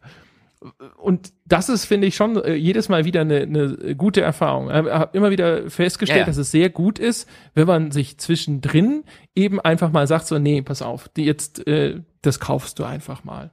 Weil dann, genau, dann spürst dann, du vielleicht auch mal wieder den Schmerz. Wenn es nicht so gut ist, wie du denkst, ja, wie du gehört hast von anderen Leuten, äh, dann merkst du mal auch wieder zum Beispiel auch deine eigene Verantwortung. Das ist immer wieder ganz heilsam, wenn ich auf, auf eine Empfehlung, meist, äh, ich habe es glaube ich schon mal erzählt, dass ich mir auf Anraten von GameSpot einen neueren Teil von den, äh, äh, wie heißt es, Fire Emblem Spielen für den 3DS gekauft habe, die behauptet haben, da sei jetzt das Storywriting gut geworden. Ja, und das Storywriting war ein Haufen Scheiße. Wie immer bei Fire Emblem. Ja, es ist immer noch eine scheiß Soap Opera, grauenvoll. Aber wenn du dann mal wieder auf so eine, eine Empfehlung reingefallen bist oder sowas, dann denkst du dir so wieder so, okay, das, das war jetzt schmerzhaft. Ich hätte das Geld auch in einen anderen Titel investieren können. Und es mhm. verdeutlicht dir so ein bisschen, dass jedes Mal, wenn du so ein Review in die Welt setzt oder so, dass du schon dir darüber Gedanken machen musst, dass du eventuell hunderte von Menschen vielleicht zu genau so einer Fehlinvestition verleitest. Mhm. Deswegen, deswegen, äh, einer der Gründe, warum ich immer der Meinung bin, air on the side of caution, wenn es um, um Spielebewertungen gibt. Ich gebe lieber die 84 als die 85. Und es gibt ja auch, äh, weißt du ja auch, gab ja, gab ja auch durchaus Menschen in der Branche und, und gibt es noch, die vehement sagen würden, dann gebt doch die 85, dann habe ich den Hersteller nicht am Telefon. Und ich sage eher, bevor das Ding einen Award hat, gebe ich, und ich bin mir nicht sicher, gebe ich lieber keinen. Ganz genau. Weil aus, aus genau, aus genau diesen Gründen. Ähm, dass ich will halt nicht, dass da draußen vielleicht irgendein 14-Jähriger zum Beispiel jetzt sein, sein Taschengeld, das er drei Monate zusammengespart hat, für eine Empfehlung ausgeben, die, äh, von der ich mir nicht als, selbst als Tester nicht wirklich sicher bin, dass ich es uneingeschränkt empfehlen kann. Und das ist halt, das ist halt diese, diese Verantwortung und diese Empathiefähigkeit, die ergießt sich dann oder kommt dann halt auch wirklich bei, bei solchen Sachen, wir müssen das Thema nicht aufmachen, aber bei solchen Sachen wie DRMs äh, äh, und Co., wo wir halt, wo wir halt in der, in unserem Elfenbeinturm zu lange gesessen haben und halt gesagt, na gut, dann das hat das Spiel halt Steam-Anbindung. Heutzutage muss man halt Steam benutzen. Wir haben uns da ein, ein System aufdrücken lassen, ähm, wir, wir jetzt alle im Sinne von Spielern, das eine Katastrophe ist und die, die, die Watchdog-Funktion, die halt Presse in so einem Fall hat, die haben wir halt schlicht und ergreifend, äh, äh, damit haben wir halt, die haben halt schlicht und ergreifend das Klo runtergespült. So ehrlich muss man, so selbstkritisch muss man halt sein. Jetzt muss ich zugeben, ich bin selber mit dem System Steam gar nicht so unglücklich, auch wenn ich nachvollziehen Nein, kann, was als, du sagst. Als, als Alternative, ich benutze das gerne, aber die Verpflichtung für jeden, der das nicht gerne benutzt und aus fadenscheinsten Gründen, wir wissen ja selber, dass diese ganzen, diese ganzen vorgerechneten Raubkopierer-Rechnungen, äh, äh, die dann zum Beispiel Publisher aufmachen, dass die ein Haufen Shit sind ähm, also wir haben uns da wir, wir in in einer bequemen in einer bequemen Lage und äh, äh, äh, haben wir uns da schlicht und ergreifend äh, äh, vor, vor, vor den Karren spannen lassen. Den, den Schuh sollten wir uns alle anziehen. Und wenn wir uns fragen, wo die Leser hin sind, äh, können wir in die Richtung zumindest auch mal winken. Ja, oder wo die Glaubwürdigkeit hin ist. Das ist halt, das ist halt von, wie gesagt, von vorne, von, von vorne bis hinten. Da gibt's ja nicht diesen einen Faktor, da, um, um den dann diskutiert wird, sollen wir jetzt abwerten, wenn das Ding DRM hat, oder wenn es einen Online-Zwang hat, den es eigentlich nicht braucht. Und dann denkt man halt, wenn wir diese Diskussion führen, ist es zu spät. Wir sollten uns überhaupt nicht, selbstverständlich sollten wir da was dagegen haben. Als Spieler, nicht als, als, als das ist ja, wenn, wenn, wenn wir keine Watchdog-Funktion erfüllen, dann haben wir halt die, die grundsätzlichste Sache nicht mehr, nicht mehr äh, erfüllt. Und da, oder ob das nun, nun Microtransactions sind, oder ob das nun, und da reicht's halt nicht im Test mal zu sagen, dass wir das scheiße finden. Das ist halt not good enough. Ja, also grundsätzlich ja. Genau. Also insbesondere natürlich, also bei, bei Steam, wie gesagt, also da gebe ich dir halt sofort recht, wenn wir über sowas reden wie eine, eine Verkaufsversion ist nur mit Steam lauffähig oder neu, neuerdings ja auch sogar beliebt auf der Verkaufsversion ist nur ein kleiner Installer drauf und du ja. darfst trotzdem bei Steam runterladen etc. pp. Das ist in der ja, Tat. Und derjenige, der sich, weißt du, und derjenige, der sich das Ding dann kauft, das, deswegen habe ich vorher gesagt, da stört mich dieses Gehabe. Der, derjenige, der sich dieses Ding kauft, weil er vielleicht bewusst sagt, ich kaufe mir das im Laden, ähm, äh, weil meine DSL-Verbindung zu Hause ist scheiße und da lade ich ja, da lade ich ja zwei Wochen lang runter. Der läuft in den Laden, kauft sich das Ding für 55 Euro, kommt heim, ähm, stellt fest, dass, dass außer der Steam-Client nichts auf dieser DVD ist. Ähm, und dem sagt dann irgendwie, ja, wir bewerten halt nur das Spiel. Also das für den, also dass das für den sich anhört, wie dass ihm gerade jemand ins Gesicht spuckt, ähm, das sollte doch nicht, also für empathiefähige Leute sollte das doch nicht sonderlich weit entfernt sein, dieser Gedanke. Dass man so halt das dann vielleicht auch wieder nicht machen kann. Dass das halt No-Gos sind. Ähm, äh, die da auf, auf, aus Produkt her, aus Produktsicht kommen. Ich meine, wer kauft sich denn diese Ladenversion? Die kaufen dann ja in der Regel Leute, die, die aus äh, welchen Gründen auch immer es sich halt nicht bei Steam runterladen wollen. Unter anderem bestimmt, ja. Also äh, auch da nochmal kurz der Disclaimer, dass äh, was die Einbeziehung in die Wertung angeht oder sowas, das äh, äh, aber ansonsten grundsätzlich ja grundsätzlich auf jeden also Fall. Also das ja. ist, ich bin da, ich bin da, ich bin da echt auf dem, auf dem, also da finde ich, macht mal Stiftung Warentest irgendwas, wenn, wenn so ein grundsätzlicher Fail existiert, kann halt als Endnote nur mangelhaft rauskommen. Das finde ich durchaus okay. Bei wirklich hartnäckigen Sachen, wie zum Beispiel, solange man sich das Ding nicht einloggen kann, kann halt nichts anderes als was Mangelhaftes rauskommen, weil dann ist es mangelhaft wenn ich mir ein, eine DVD-Version kaufe von einem Spiel und ich muss es danach trotzdem runterladen, ist das ein mangelhaftes Produkt dann kann halt nichts anderes als mangelhaft da rauskommen. Also da, das finde ich dann sympathisch. Das sind natürlich Extrembeispiele. Ich sage ja nicht, für jeden DRM muss man jetzt diesem Spiel automatisch mangelhaft geben. Aber ich sage ja nur, auch, auch das sage ich selbst dann nicht. Weil auch da kann man ja anderer Meinung sein. Aber wie gesagt, da geht's mir halt um dieses, um dieses, um dieses äh, arrogante Gehabe derjenigen, die halt kein Geld für ihre Spiele aus äh, äh, geben müssen. Da ist, liegt die Arroganz halt sehr schnell nahe. Da sind wir wieder in der Arroganzdiskussion, da ist sie. ähm, und das, also da muss man halt aufpassen, sag ich ja nur. Ich will ja jetzt nicht irgendwie alle, alle Spielekritiker da über einen Kamm scheren. Ich sage halt, da, das hat man schon erlebt. Und das ist natürlich, wie du richtig festgestellt hast, auch ein, ein, ein, ein Verhalten, ähm, in dem man sich sehr schnell auch selbst wiederfindet, einfach weil man in dieser luxuriösen Position ist, nie Geld für seine Spiele ausgeben zu müssen. Ganz genau, ja. Wenn man in der, in der Branche ist. Und dann ist man halt, hat, trägt man halt die Nase schnell mal höher als äh, äh, andere und höher als vielleicht gerechtfertigt wäre. Glaubst du, um mal äh, vielleicht wieder so ein bisschen mehr zum eigentlichen Thema mhm. zurückzukommen nochmal, ja. glaubst du, du, es gibt, oder das ist natürlich eine extreme Kaffeesatzleserei, aber ich stelle die Frage trotzdem, glaubst du, du hättest äh, Spiele anders beurteilt, wenn du die einfach bei dir zu Hause getestet hättest, anstatt im Büro? Weil ja alleine die Umgebung ist eine ganz andere. Es kommen zum Beispiel auch häufig dann, wenn du im Büro bist und irgendwas testest, kommen Leute vorbei, du wirst unterbrochen, es passiert dieses oder jenes und auch das ganze Ambiente ist ein völlig anderes. Glaubst du, das macht einen Unterschied? Es macht bestimmt ein. Also auch das wäre wieder so ein Fall von einem, von einem, äh, äh, wo ich jetzt kein Beispiel wüsste. Also wenn du mich jetzt fragen würdest, welches Spiel hättest du denn anders bewertet, wenn du es nicht im Büro, dann würde ich sagen, keine Ahnung. Ich würde glauben keins, aber der Glaube wäre ein sehr naive. Ich glaube, Glaub ich. dass es Titel gibt zum Beispiel so, ähm, also so Horrorspiele zum Beispiel. Da habe ich ähm, wie, was war denn das? Ich ja genau, Amnesia sogar. Das äh, Amnesia ist ja so, wirklich so ein Vorzeigespiel. Das war ja auch ein mhm. Titel, der wahrscheinlich ist es keine Innovation, so rein historisch betrachtet, aber der auf jeden Fall äh, einen, einen Spielmechanismus in den Vordergrund gestellt hat, den kannte man zu dem Zeitpunkt so nicht oder er war zumindest so veraltet, dass er wieder frisch war. Das heißt also, du warst als Spieler völlig machtlos, du warst ständig auf der Flucht und das hat halt so ein ständiges Gefühl von Terror in dir hervorgerufen. Und ich weiß noch, das habe ich damals im Büro getestet und ich, äh, ich weiß noch, dass ich dachte zu mir selber so, boah, das ist ja sogar hier richtig spannend. Das muss echt gut sein, ja.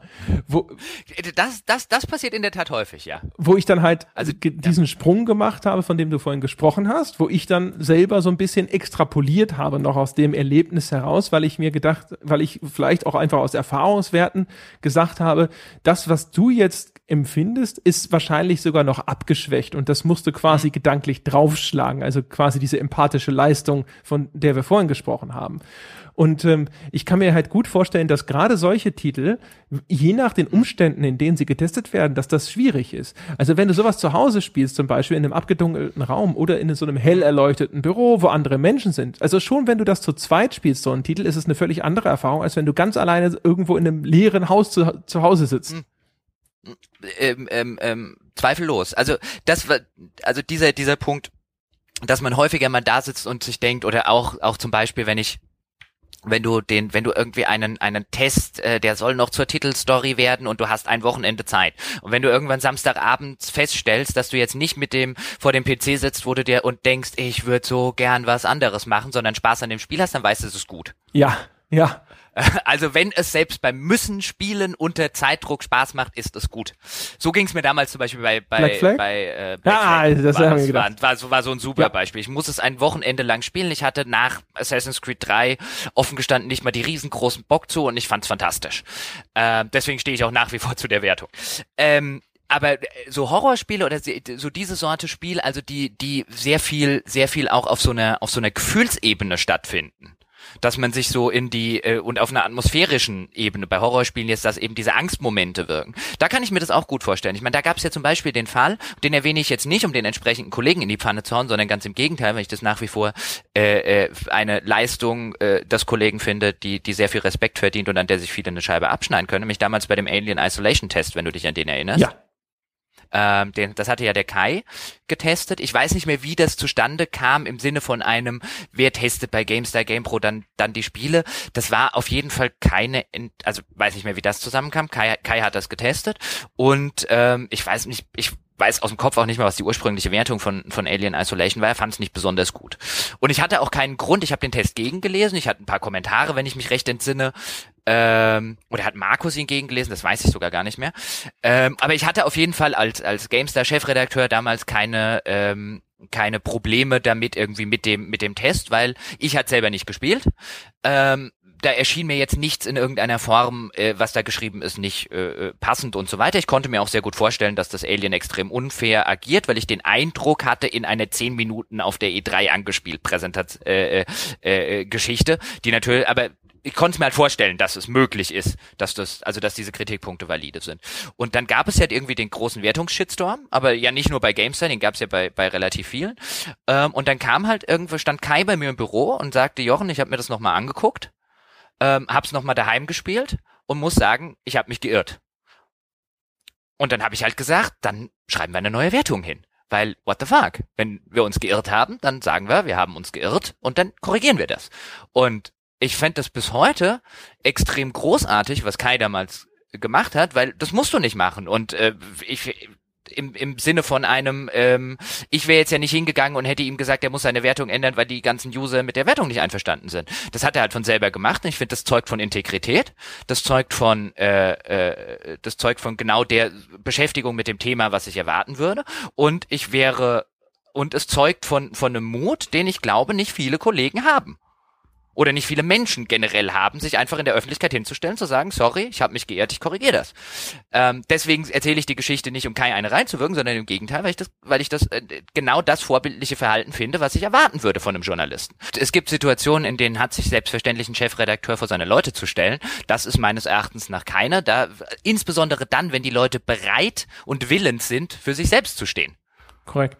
Also immer, wenn man Ähm, sich mal tatsächlich die Alternative überlegt, ja, wie sieht das denn aus? Wie sieht's denn aus, wenn jetzt der, der nächst Ranghöhere nach draußen geht und sagt, der hat sich geirrt und so. Ich meine, der Eindruck, der entsteht, ist ja in, in der Regel eher so der Trottel, ja, und jetzt kam der Kompetentere, hat ihm eins auf den Deckel gegeben und erklärt uns, wie es wirklich ist, ja, und äh, das ist die Meinung auch, die, die wir, der, der wir folgen. Mal abgesehen davon, dass es ja auch noch wohlfeiner wäre, für dich als Chefredakteur rauszugehen und dann dich der Massenmeinung sozusagen anzuschließen, dabei selber fein raus zu sein und den betreffenden Redakteur dann der Meute zum Fraß vorzuwerfen und zwar endgültig. Also ich finde in dem Moment aus einer Perspektive des Redakteurs würde ich das äh, tatsächlich eher sogar verlangen, dass ich das dann auch selber Ja. machen darf. Wird es, wird es auch so, äh, wird es auch verlangen, äh, wenn ich in der Situation als Redakteur bin, aber hätte mir da jetzt eben ein Redakteur gesagt, er will das nicht und sich äh, äh, dem, dem, dem Lynchmob in den Kommentaren auf so eine Weise stellen, dann hätte ich es halt selber gemacht. Ähm, und dann hätte ich natürlich auch nicht einen Kommentar geschrieben, à la, da hat der Tester Scheiße gebaut, sondern dann hätte ich mich halt mit dem, mit der, mit der Wir-Anrede, da haben wir als Gamestar Scheiße gebaut, halt vorne dran stellen müssen. Das hätten wir dann halt so rumgemacht. Was mich ja wirklich nur annervt, ist, es gibt ja einen Grund, warum, warum dann viel Angst immer bei diesen Wertungsänderungen herrscht, im Sinne von, wie man es macht, macht man es ja für einen Teil der Leserschaft falsch. Also machst du so rum, entsteht halt dieser der der Eindruck, dass da die Chefetage sich dem Pöbel gebeu gebeugt habe. Machst du andersrum und äh, änderst es nicht, entsteht halt der Eindruck, dass du dass du unbelehrbar bist. Also wie rum das machst, ist ja ist ja verkehrt. Es ist ja aber auch, Das wenn man sich das mal so rein historisch jetzt in der, in der Rückschau anschaut, tatsächlich aber auch die bessere Alternative. Also die nachkorrigierten Wertungen sind nicht die Wertungen, die dir jetzt nachgetragen werden, ist zumindest mein Eindruck. Also ich habe jetzt seitdem nee. nie wieder irgendwo was gehört von wegen, ja, aber damals bei Alien Isolation, la la la la la. Das liest du nicht. Nee. Was du, was, was dir nachgetragen wird, sind Wertungen, die die Community als Fehlwertung begriffen hat die du nie korrigiert du, hast. Und genau, und die du auch noch mit fadenscheinigen Argumenten verteidigst bei denen jeder Durchblick, genau. Äh, der, der, der Meinung war ich auch immer. Also ich bin auch im, im persönlichen Umgang und ich meine, alles, ich wundere mich da immer, dass vermeintliche Medienprofis ähm, so Schwierigkeiten damit haben, äh, äh, äh, das, das dann zu verstehen und zu akzeptieren, egal wo du dich auch umguckst. Leute, die einen Fehler machen und sich in der Öffentlichkeit dafür entschuldigen, haben danach die Sympathien. Das ist also selbst wenn du auf einer strategischen Sicht ist es immer besser, den Fehler zuzu zuzugeben und zu sagen, sorry Jungs, tut mir leid. Bei jedem Skandal kriegst du das mit und je mehr diese, diese Medien-Shitstorms hochgetragen werden, desto, desto prominenter tritt diese Sache zutage. Leugne nicht, sondern gib Fehler zu und sag sorry und dann verzeiht dir eine Öffentlichkeit. Guck dir diesen DFB-Skandal an. Hätte der Niersbach am Anfang nicht gesagt, DFB-Präsident, du hast ihn wahrscheinlich nicht so verfolgt, deswegen äh, nicke jetzt einfach eine Runde und stimme aha, mir zu. Aha. Hätte der Niersbach am Anfang gesagt, ja, ich habe davon äh, davon und davon habe ich tatsächlich gewusst. Ich habe das damals mit abgenickt, weil wir diese WM unbedingt haben wollten. Ich stehe da auch nach wie vor dazu, äh, ein bisschen dazu, aber ich sehe ein, ich habe einen Fehler gemacht, das tut mir leid. Dann wäre der heute noch DFB-Präsident. Aber dann, was macht er stattdessen? Beruft eine Pressekonferenz ein, wo er zwei Stunden lang alles leugnet und dabei überhaupt nichts sagt. Und ähm, also zwei Stunden war sie nicht, aber gefühlt war sie zwei Stunden, weil er zwei Stunden lang erzählt hat, dass er von nichts weiß, bis ihm dann irgendwann nachgewiesen worden ist, dass er selbstverständlich von was weiß. Dann war er unten durch. Und so ist das auch bei, bei solchen Wertungen. Niemand nimmt es dir übel, wenn du sagst, ich habe einen Fehler gemacht, sorry, ich korrigiere den. Das war auch noch nie so. Deswegen verstehe ich nicht, wo diese Angst herkommt. Also ich verstehe es schon, die kommt halt aus einem, äh, aus einem, aus einem tiefen Unsicherheitsgefühl bei diesen Menschen. Es ist zumindest mein Eindruck, dass die, die am vehementesten dagegen sind, die unsichersten Menschen sind, die ich, denen ich da begegnet bin. Ähm, äh, deswegen verstehe ich schon, wo die herkommt, aber ich halte sie nicht für klug. Also da sind wir ja, da sind wir ja d'accord. Das müssen wir jetzt wahrscheinlich auch nicht noch weiter vertiefen. Nee, das nicht. Also es gibt genügend historische Beispiele quer durch die ganze Spielepresse, äh, wo es klüger gewesen wäre, vielleicht irgendwo einen Fehler einzuräumen. Wir haben das äh, tatsächlich damals bei Krawall sogar zu einer Institution gemacht, dass wir am Jahresende immer das jährliche Nachtreten gemacht haben, wo wir irgendwo die äh, möglichen Fehler oder Fehlwertungen des Jahres irgendwo diskutiert haben. Da durfte dann auch jeder Kollege dem anderen irgendwo erklären, warum er der Meinung ist, dass er da Quatsch gemacht hat und so. Mhm. Und das war durchaus oh, populär, weil es halt so eine Rück das, das in der Rückschau oder sowas ist man ja häufig klüger. Äh, natürlich. Ich meine, es kommt jetzt natürlich von mir, von jemandem, der, glaube ich, in irgendeinem dieser Podcasts mal äh, äh relativ am Anfang auf die Frage nach meinen Fehlwertungen gesagt hat, dass mir spontan keine Fehlwertung einfällt. ähm, insofern sitzt jetzt vielleicht der ein oder andere äh, äh, länger schon dabei seiende Hörer davor und sagt sich, der hat ja gut reden. Ähm, was allerdings nicht bedeutet, dass man, weiß nicht, irgendwo wird bestimmt auch eine gewesen sein. Also ich hätte jetzt halt aus der eigenen Vita kein so Alien-Beispiel oder Rome 2 oder so, was es damals war. Das habe ich ja, was ich ja nie gespielt habe. Äh, nur das erste Rome und ich bin kein so riesen Total War Fan. Ähm, deswegen, aber die gibt es bestimmt, also diesen diesen Glauben, dass äh, dass man sie, also dass man dass man immer richtig lag, äh, äh, so gerne wie ich wie ich mit sowas ja auch äh, äh auf ironische Weise kokettiere, ist natürlich äh, ist natürlich albern. Ja, mein Gott. Also wie gesagt, ja. ich habe ja vorhin das, äh, das eine Beispiel sogar schon genannt, was eine Wertung ist, wo ich zumindest jetzt, wo ich das Spiel äh, fast vollständig vergessen habe, ja, wo ich dann auch nicht, wo ich dann zumindest im Zweifel bin. Das, was umgekehrt übrigens auch so ein, so ein interessantes Phänomen ist, dass, dass wir jetzt nicht noch diskutieren können, aber nur noch mal so als Beispiel, ähm, wenn man wenn, wenn über Jahre so ein Spiel dann auf einmal als schlecht gilt, ja, ähm, dann, dann Wertungen sich verfestigen als Fehlwertung. Ich finde, das ist ein ganz interessantes Beispiel, ist Doom 3, was jetzt über Jahre hinweg immer hm, wieder hast du, glaube ich, schon mal erzählt, ja, ja. als Scheiße angeführt wird. Und ich habe das dann nach, nach Jahr und Tag mal nochmal gespielt und es ist beileibe nicht so ein schlechtes Spiel, wie alle tun. Ja. Aber du glaubst das nach einer Zeit. Wenn du es fünf oder zehn Jahre lang immer wieder hörst, dass es einfach, dass das scheiße war und du fandst es damals vielleicht auch schon ein bisschen überbewertet im äh, Gesamtkontext, ja, was so Presse angeht. Irgendwann glaubst es. Und dann packst du das Ding nochmal an und denkst dir so, ja, keine Ahnung, was alle haben. So mies ist es doch gar nicht. Also hm. auch das ist so dieses, dieses das, das umgekehrte Phänomen, dass sich sowas dann so festgräbt manchmal. Ja, und äh, dass man vielleicht auch, obwohl man, obwohl man äh, äh, einer gewissen Meinung war und auch dazu nach wie vor stehen würde, vielleicht verstehen kann, mehr als man das damals gemacht hat, dass man die Meinung etwas exklusiver hat. Ja. Also so ging's, so würde ich jetzt zum Beispiel, ich meine, wenn ich jetzt so in der Retrospektive, ich habe damals bei der PC Games, habe ich mal der der Gilde 85, glaube ich, gegeben, dem ersten. Ich mag diese Sorte Spiel bis heute und ich fand, das hat damals extrem viele Sachen richtig gemacht, neu und innovativ gemacht. Aber ja, da kann man bestimmt in der Retrospektive sagen, dass es eine niedrige 8 oder eine hohe 7 auch getan hätte.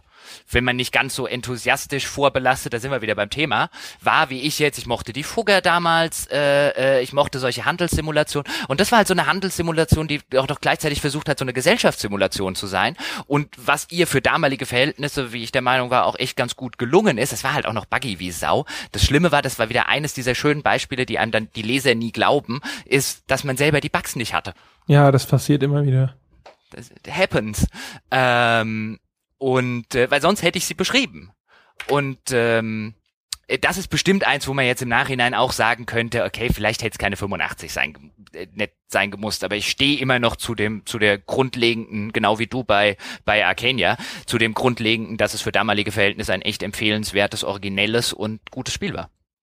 Ja, die, wie gesagt, also die, das ist halt das Ding, ne? Die, die, die Beweggründe oder die Argumentation ist einem noch vertraut, aber das Spiel ist weit weg und so. Ich weiß es nicht. Also wenn ich jetzt Arcania nochmal anfassen würde, würde ich dann davor sitzen und mir denken, ja, im Himmel, was hast du denn gedacht? Vielleicht war auch meine Erwartungshaltung so niedrig, weil alle Welt irgendwie damit gerechnet hat, dass das ein Fiasko wird hätte man dem Volke nach dem Mund schreiben wollen, hätte man da easy was es hätte, drunter schreiben hätte können. ja auch natürlich, in deinem Fall kann es natürlich auch immer durchaus sein, dass es dir deswegen schon besser gefallen hat, weil es alle hassen wollten.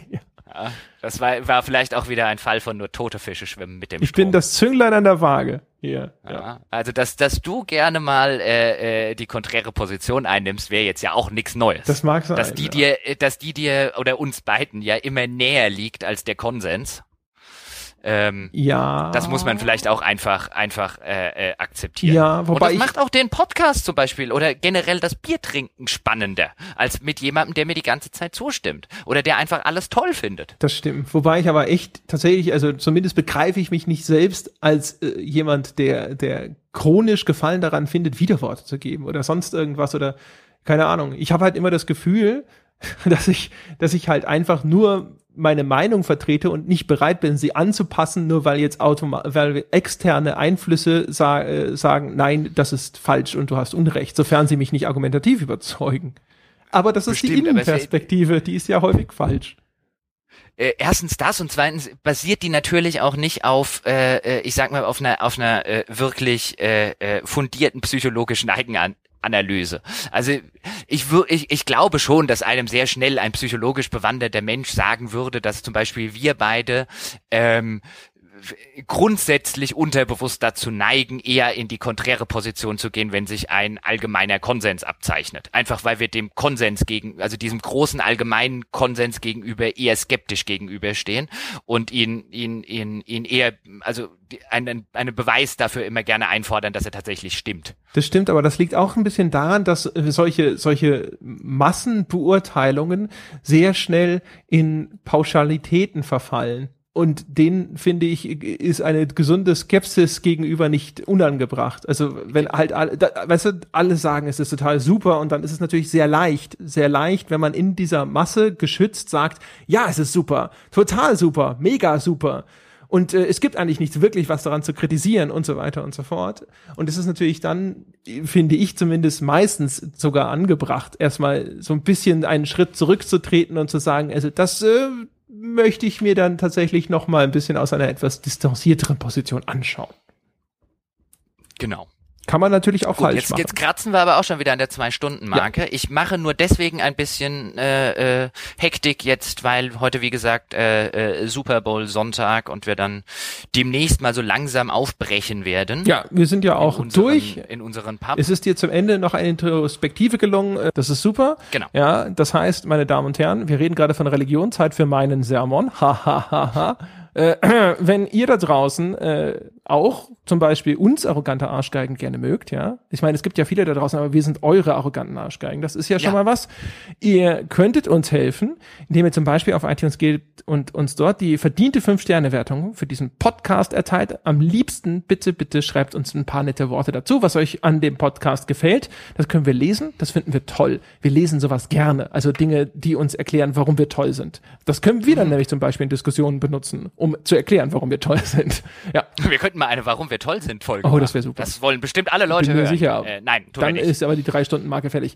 Und äh, Drei Stunden? ja, wenn das Den ganzen wir Tag. können das ja aufteilen oder so. Wir können das Twitch Mehrteiler. live twitchen, warum wir großartig sind. Genau, ja. Und äh, wenn ihr sagt, nein, ihr seid so arrogant, ich will euch sogar Geld geben, dafür äh, wurde unser Patreon-Account erfunden. Meine Damen und Herren, gehen Sie dorthin und spenden Sie einen monatlichen Beitrag. Das ist quasi ein Abo, aber ihr könnt frei wählen, wie viel ihr bezahlen wollt von einem Dollar aufwärts. Und, und in Zukunft wollen wir, alle Angaben ohne Gewähr, aber das ist der gute Vorsatz, jeden Monat eine Bonusfolge für Patreon-Bäcker rausbringen. Und zwar unter dem Arbeitstitel Auf ein Altbier sprechen wir über alte Spiele. Es ist quasi Retro-Kram. Und darauf steht ihr doch alle, oder etwa nicht? Und wer sich jetzt äh, fragt, weil das im Forum aufkam, äh, sage ich es auch nochmal ganz kurz. Äh, wir, jeder, der uns auf Patreon backt, hat daraufhin Zugriff auf den äh, Bereich, wo die Creator-Postings sind. Dort werden wir dann all diese äh, Bäcker-Folgen einfach hinposten. Das heißt, sobald ihr uns auf Patreon unterstützt und euch dort eingeloggt habt, könnt ihr da hin und dann findet ihr dort alles. Also auch wenn ihr später dazu kommt, findet ihr dort alles, was bisher erschienen ist. Das als Hinweis. Genau, und auch noch wichtig ist zu sagen, dass alle diejenigen, von denen wir kein Geld wollen, also Minderjährige, Leute, die sich äh, äh, so ein Backing im Monat nicht leisten können, weil sie gerade ihr Geld für andere Sachen äh, und lebenswichtige Sachen brauchen oder Jörg Langer, ähm, alle, äh, die können sich gerne mit einer Ausnahme an uns wenden äh, und äh, äh, uns schreiben äh, ähm, und dann bekommen sie natürlich auch Zugriff. Korrekt. Das gilt nach wie vor. Also falls ihr zu der Gruppe der Unerwünschten gehört, sprich unter 18 und oder äh, kein Geld, dann schreibt uns E-Mails. Äh, schreibt am besten entweder an andre.gamespodcast.de oder von mir aus auch an jochen.gamespodcast.de, dann muss der Geber aus eben weiterleiten. Haha.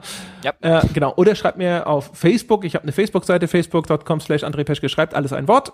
Da findet man mich. Äh, Facebook ist der schnellere Weg, weil das halt irgendwie direkt aufploppt und die E-Mails muss ich erst abrufen. Aber da, das ist der Weg, um da ranzukommen. Das erzählen wir dann aber alles auch nochmal ausführlich auf unserer Webseite gamespodcast.de. Und äh, das empfehlen wir sowieso den Besuch, insbesondere im Forum. So, das war der lange äh, Abschluss zum Dings, äh, ja. Podcast. Ne? Genau, ja, Podcast ist das Wort, siehst du? So, Ja. das war's jetzt, meine Damen und Herren, kurz vor der Zwei-Stunden-Marke. Vielen Dank fürs Zuhören. Wir hören uns nächste Woche wieder. Bis dahin.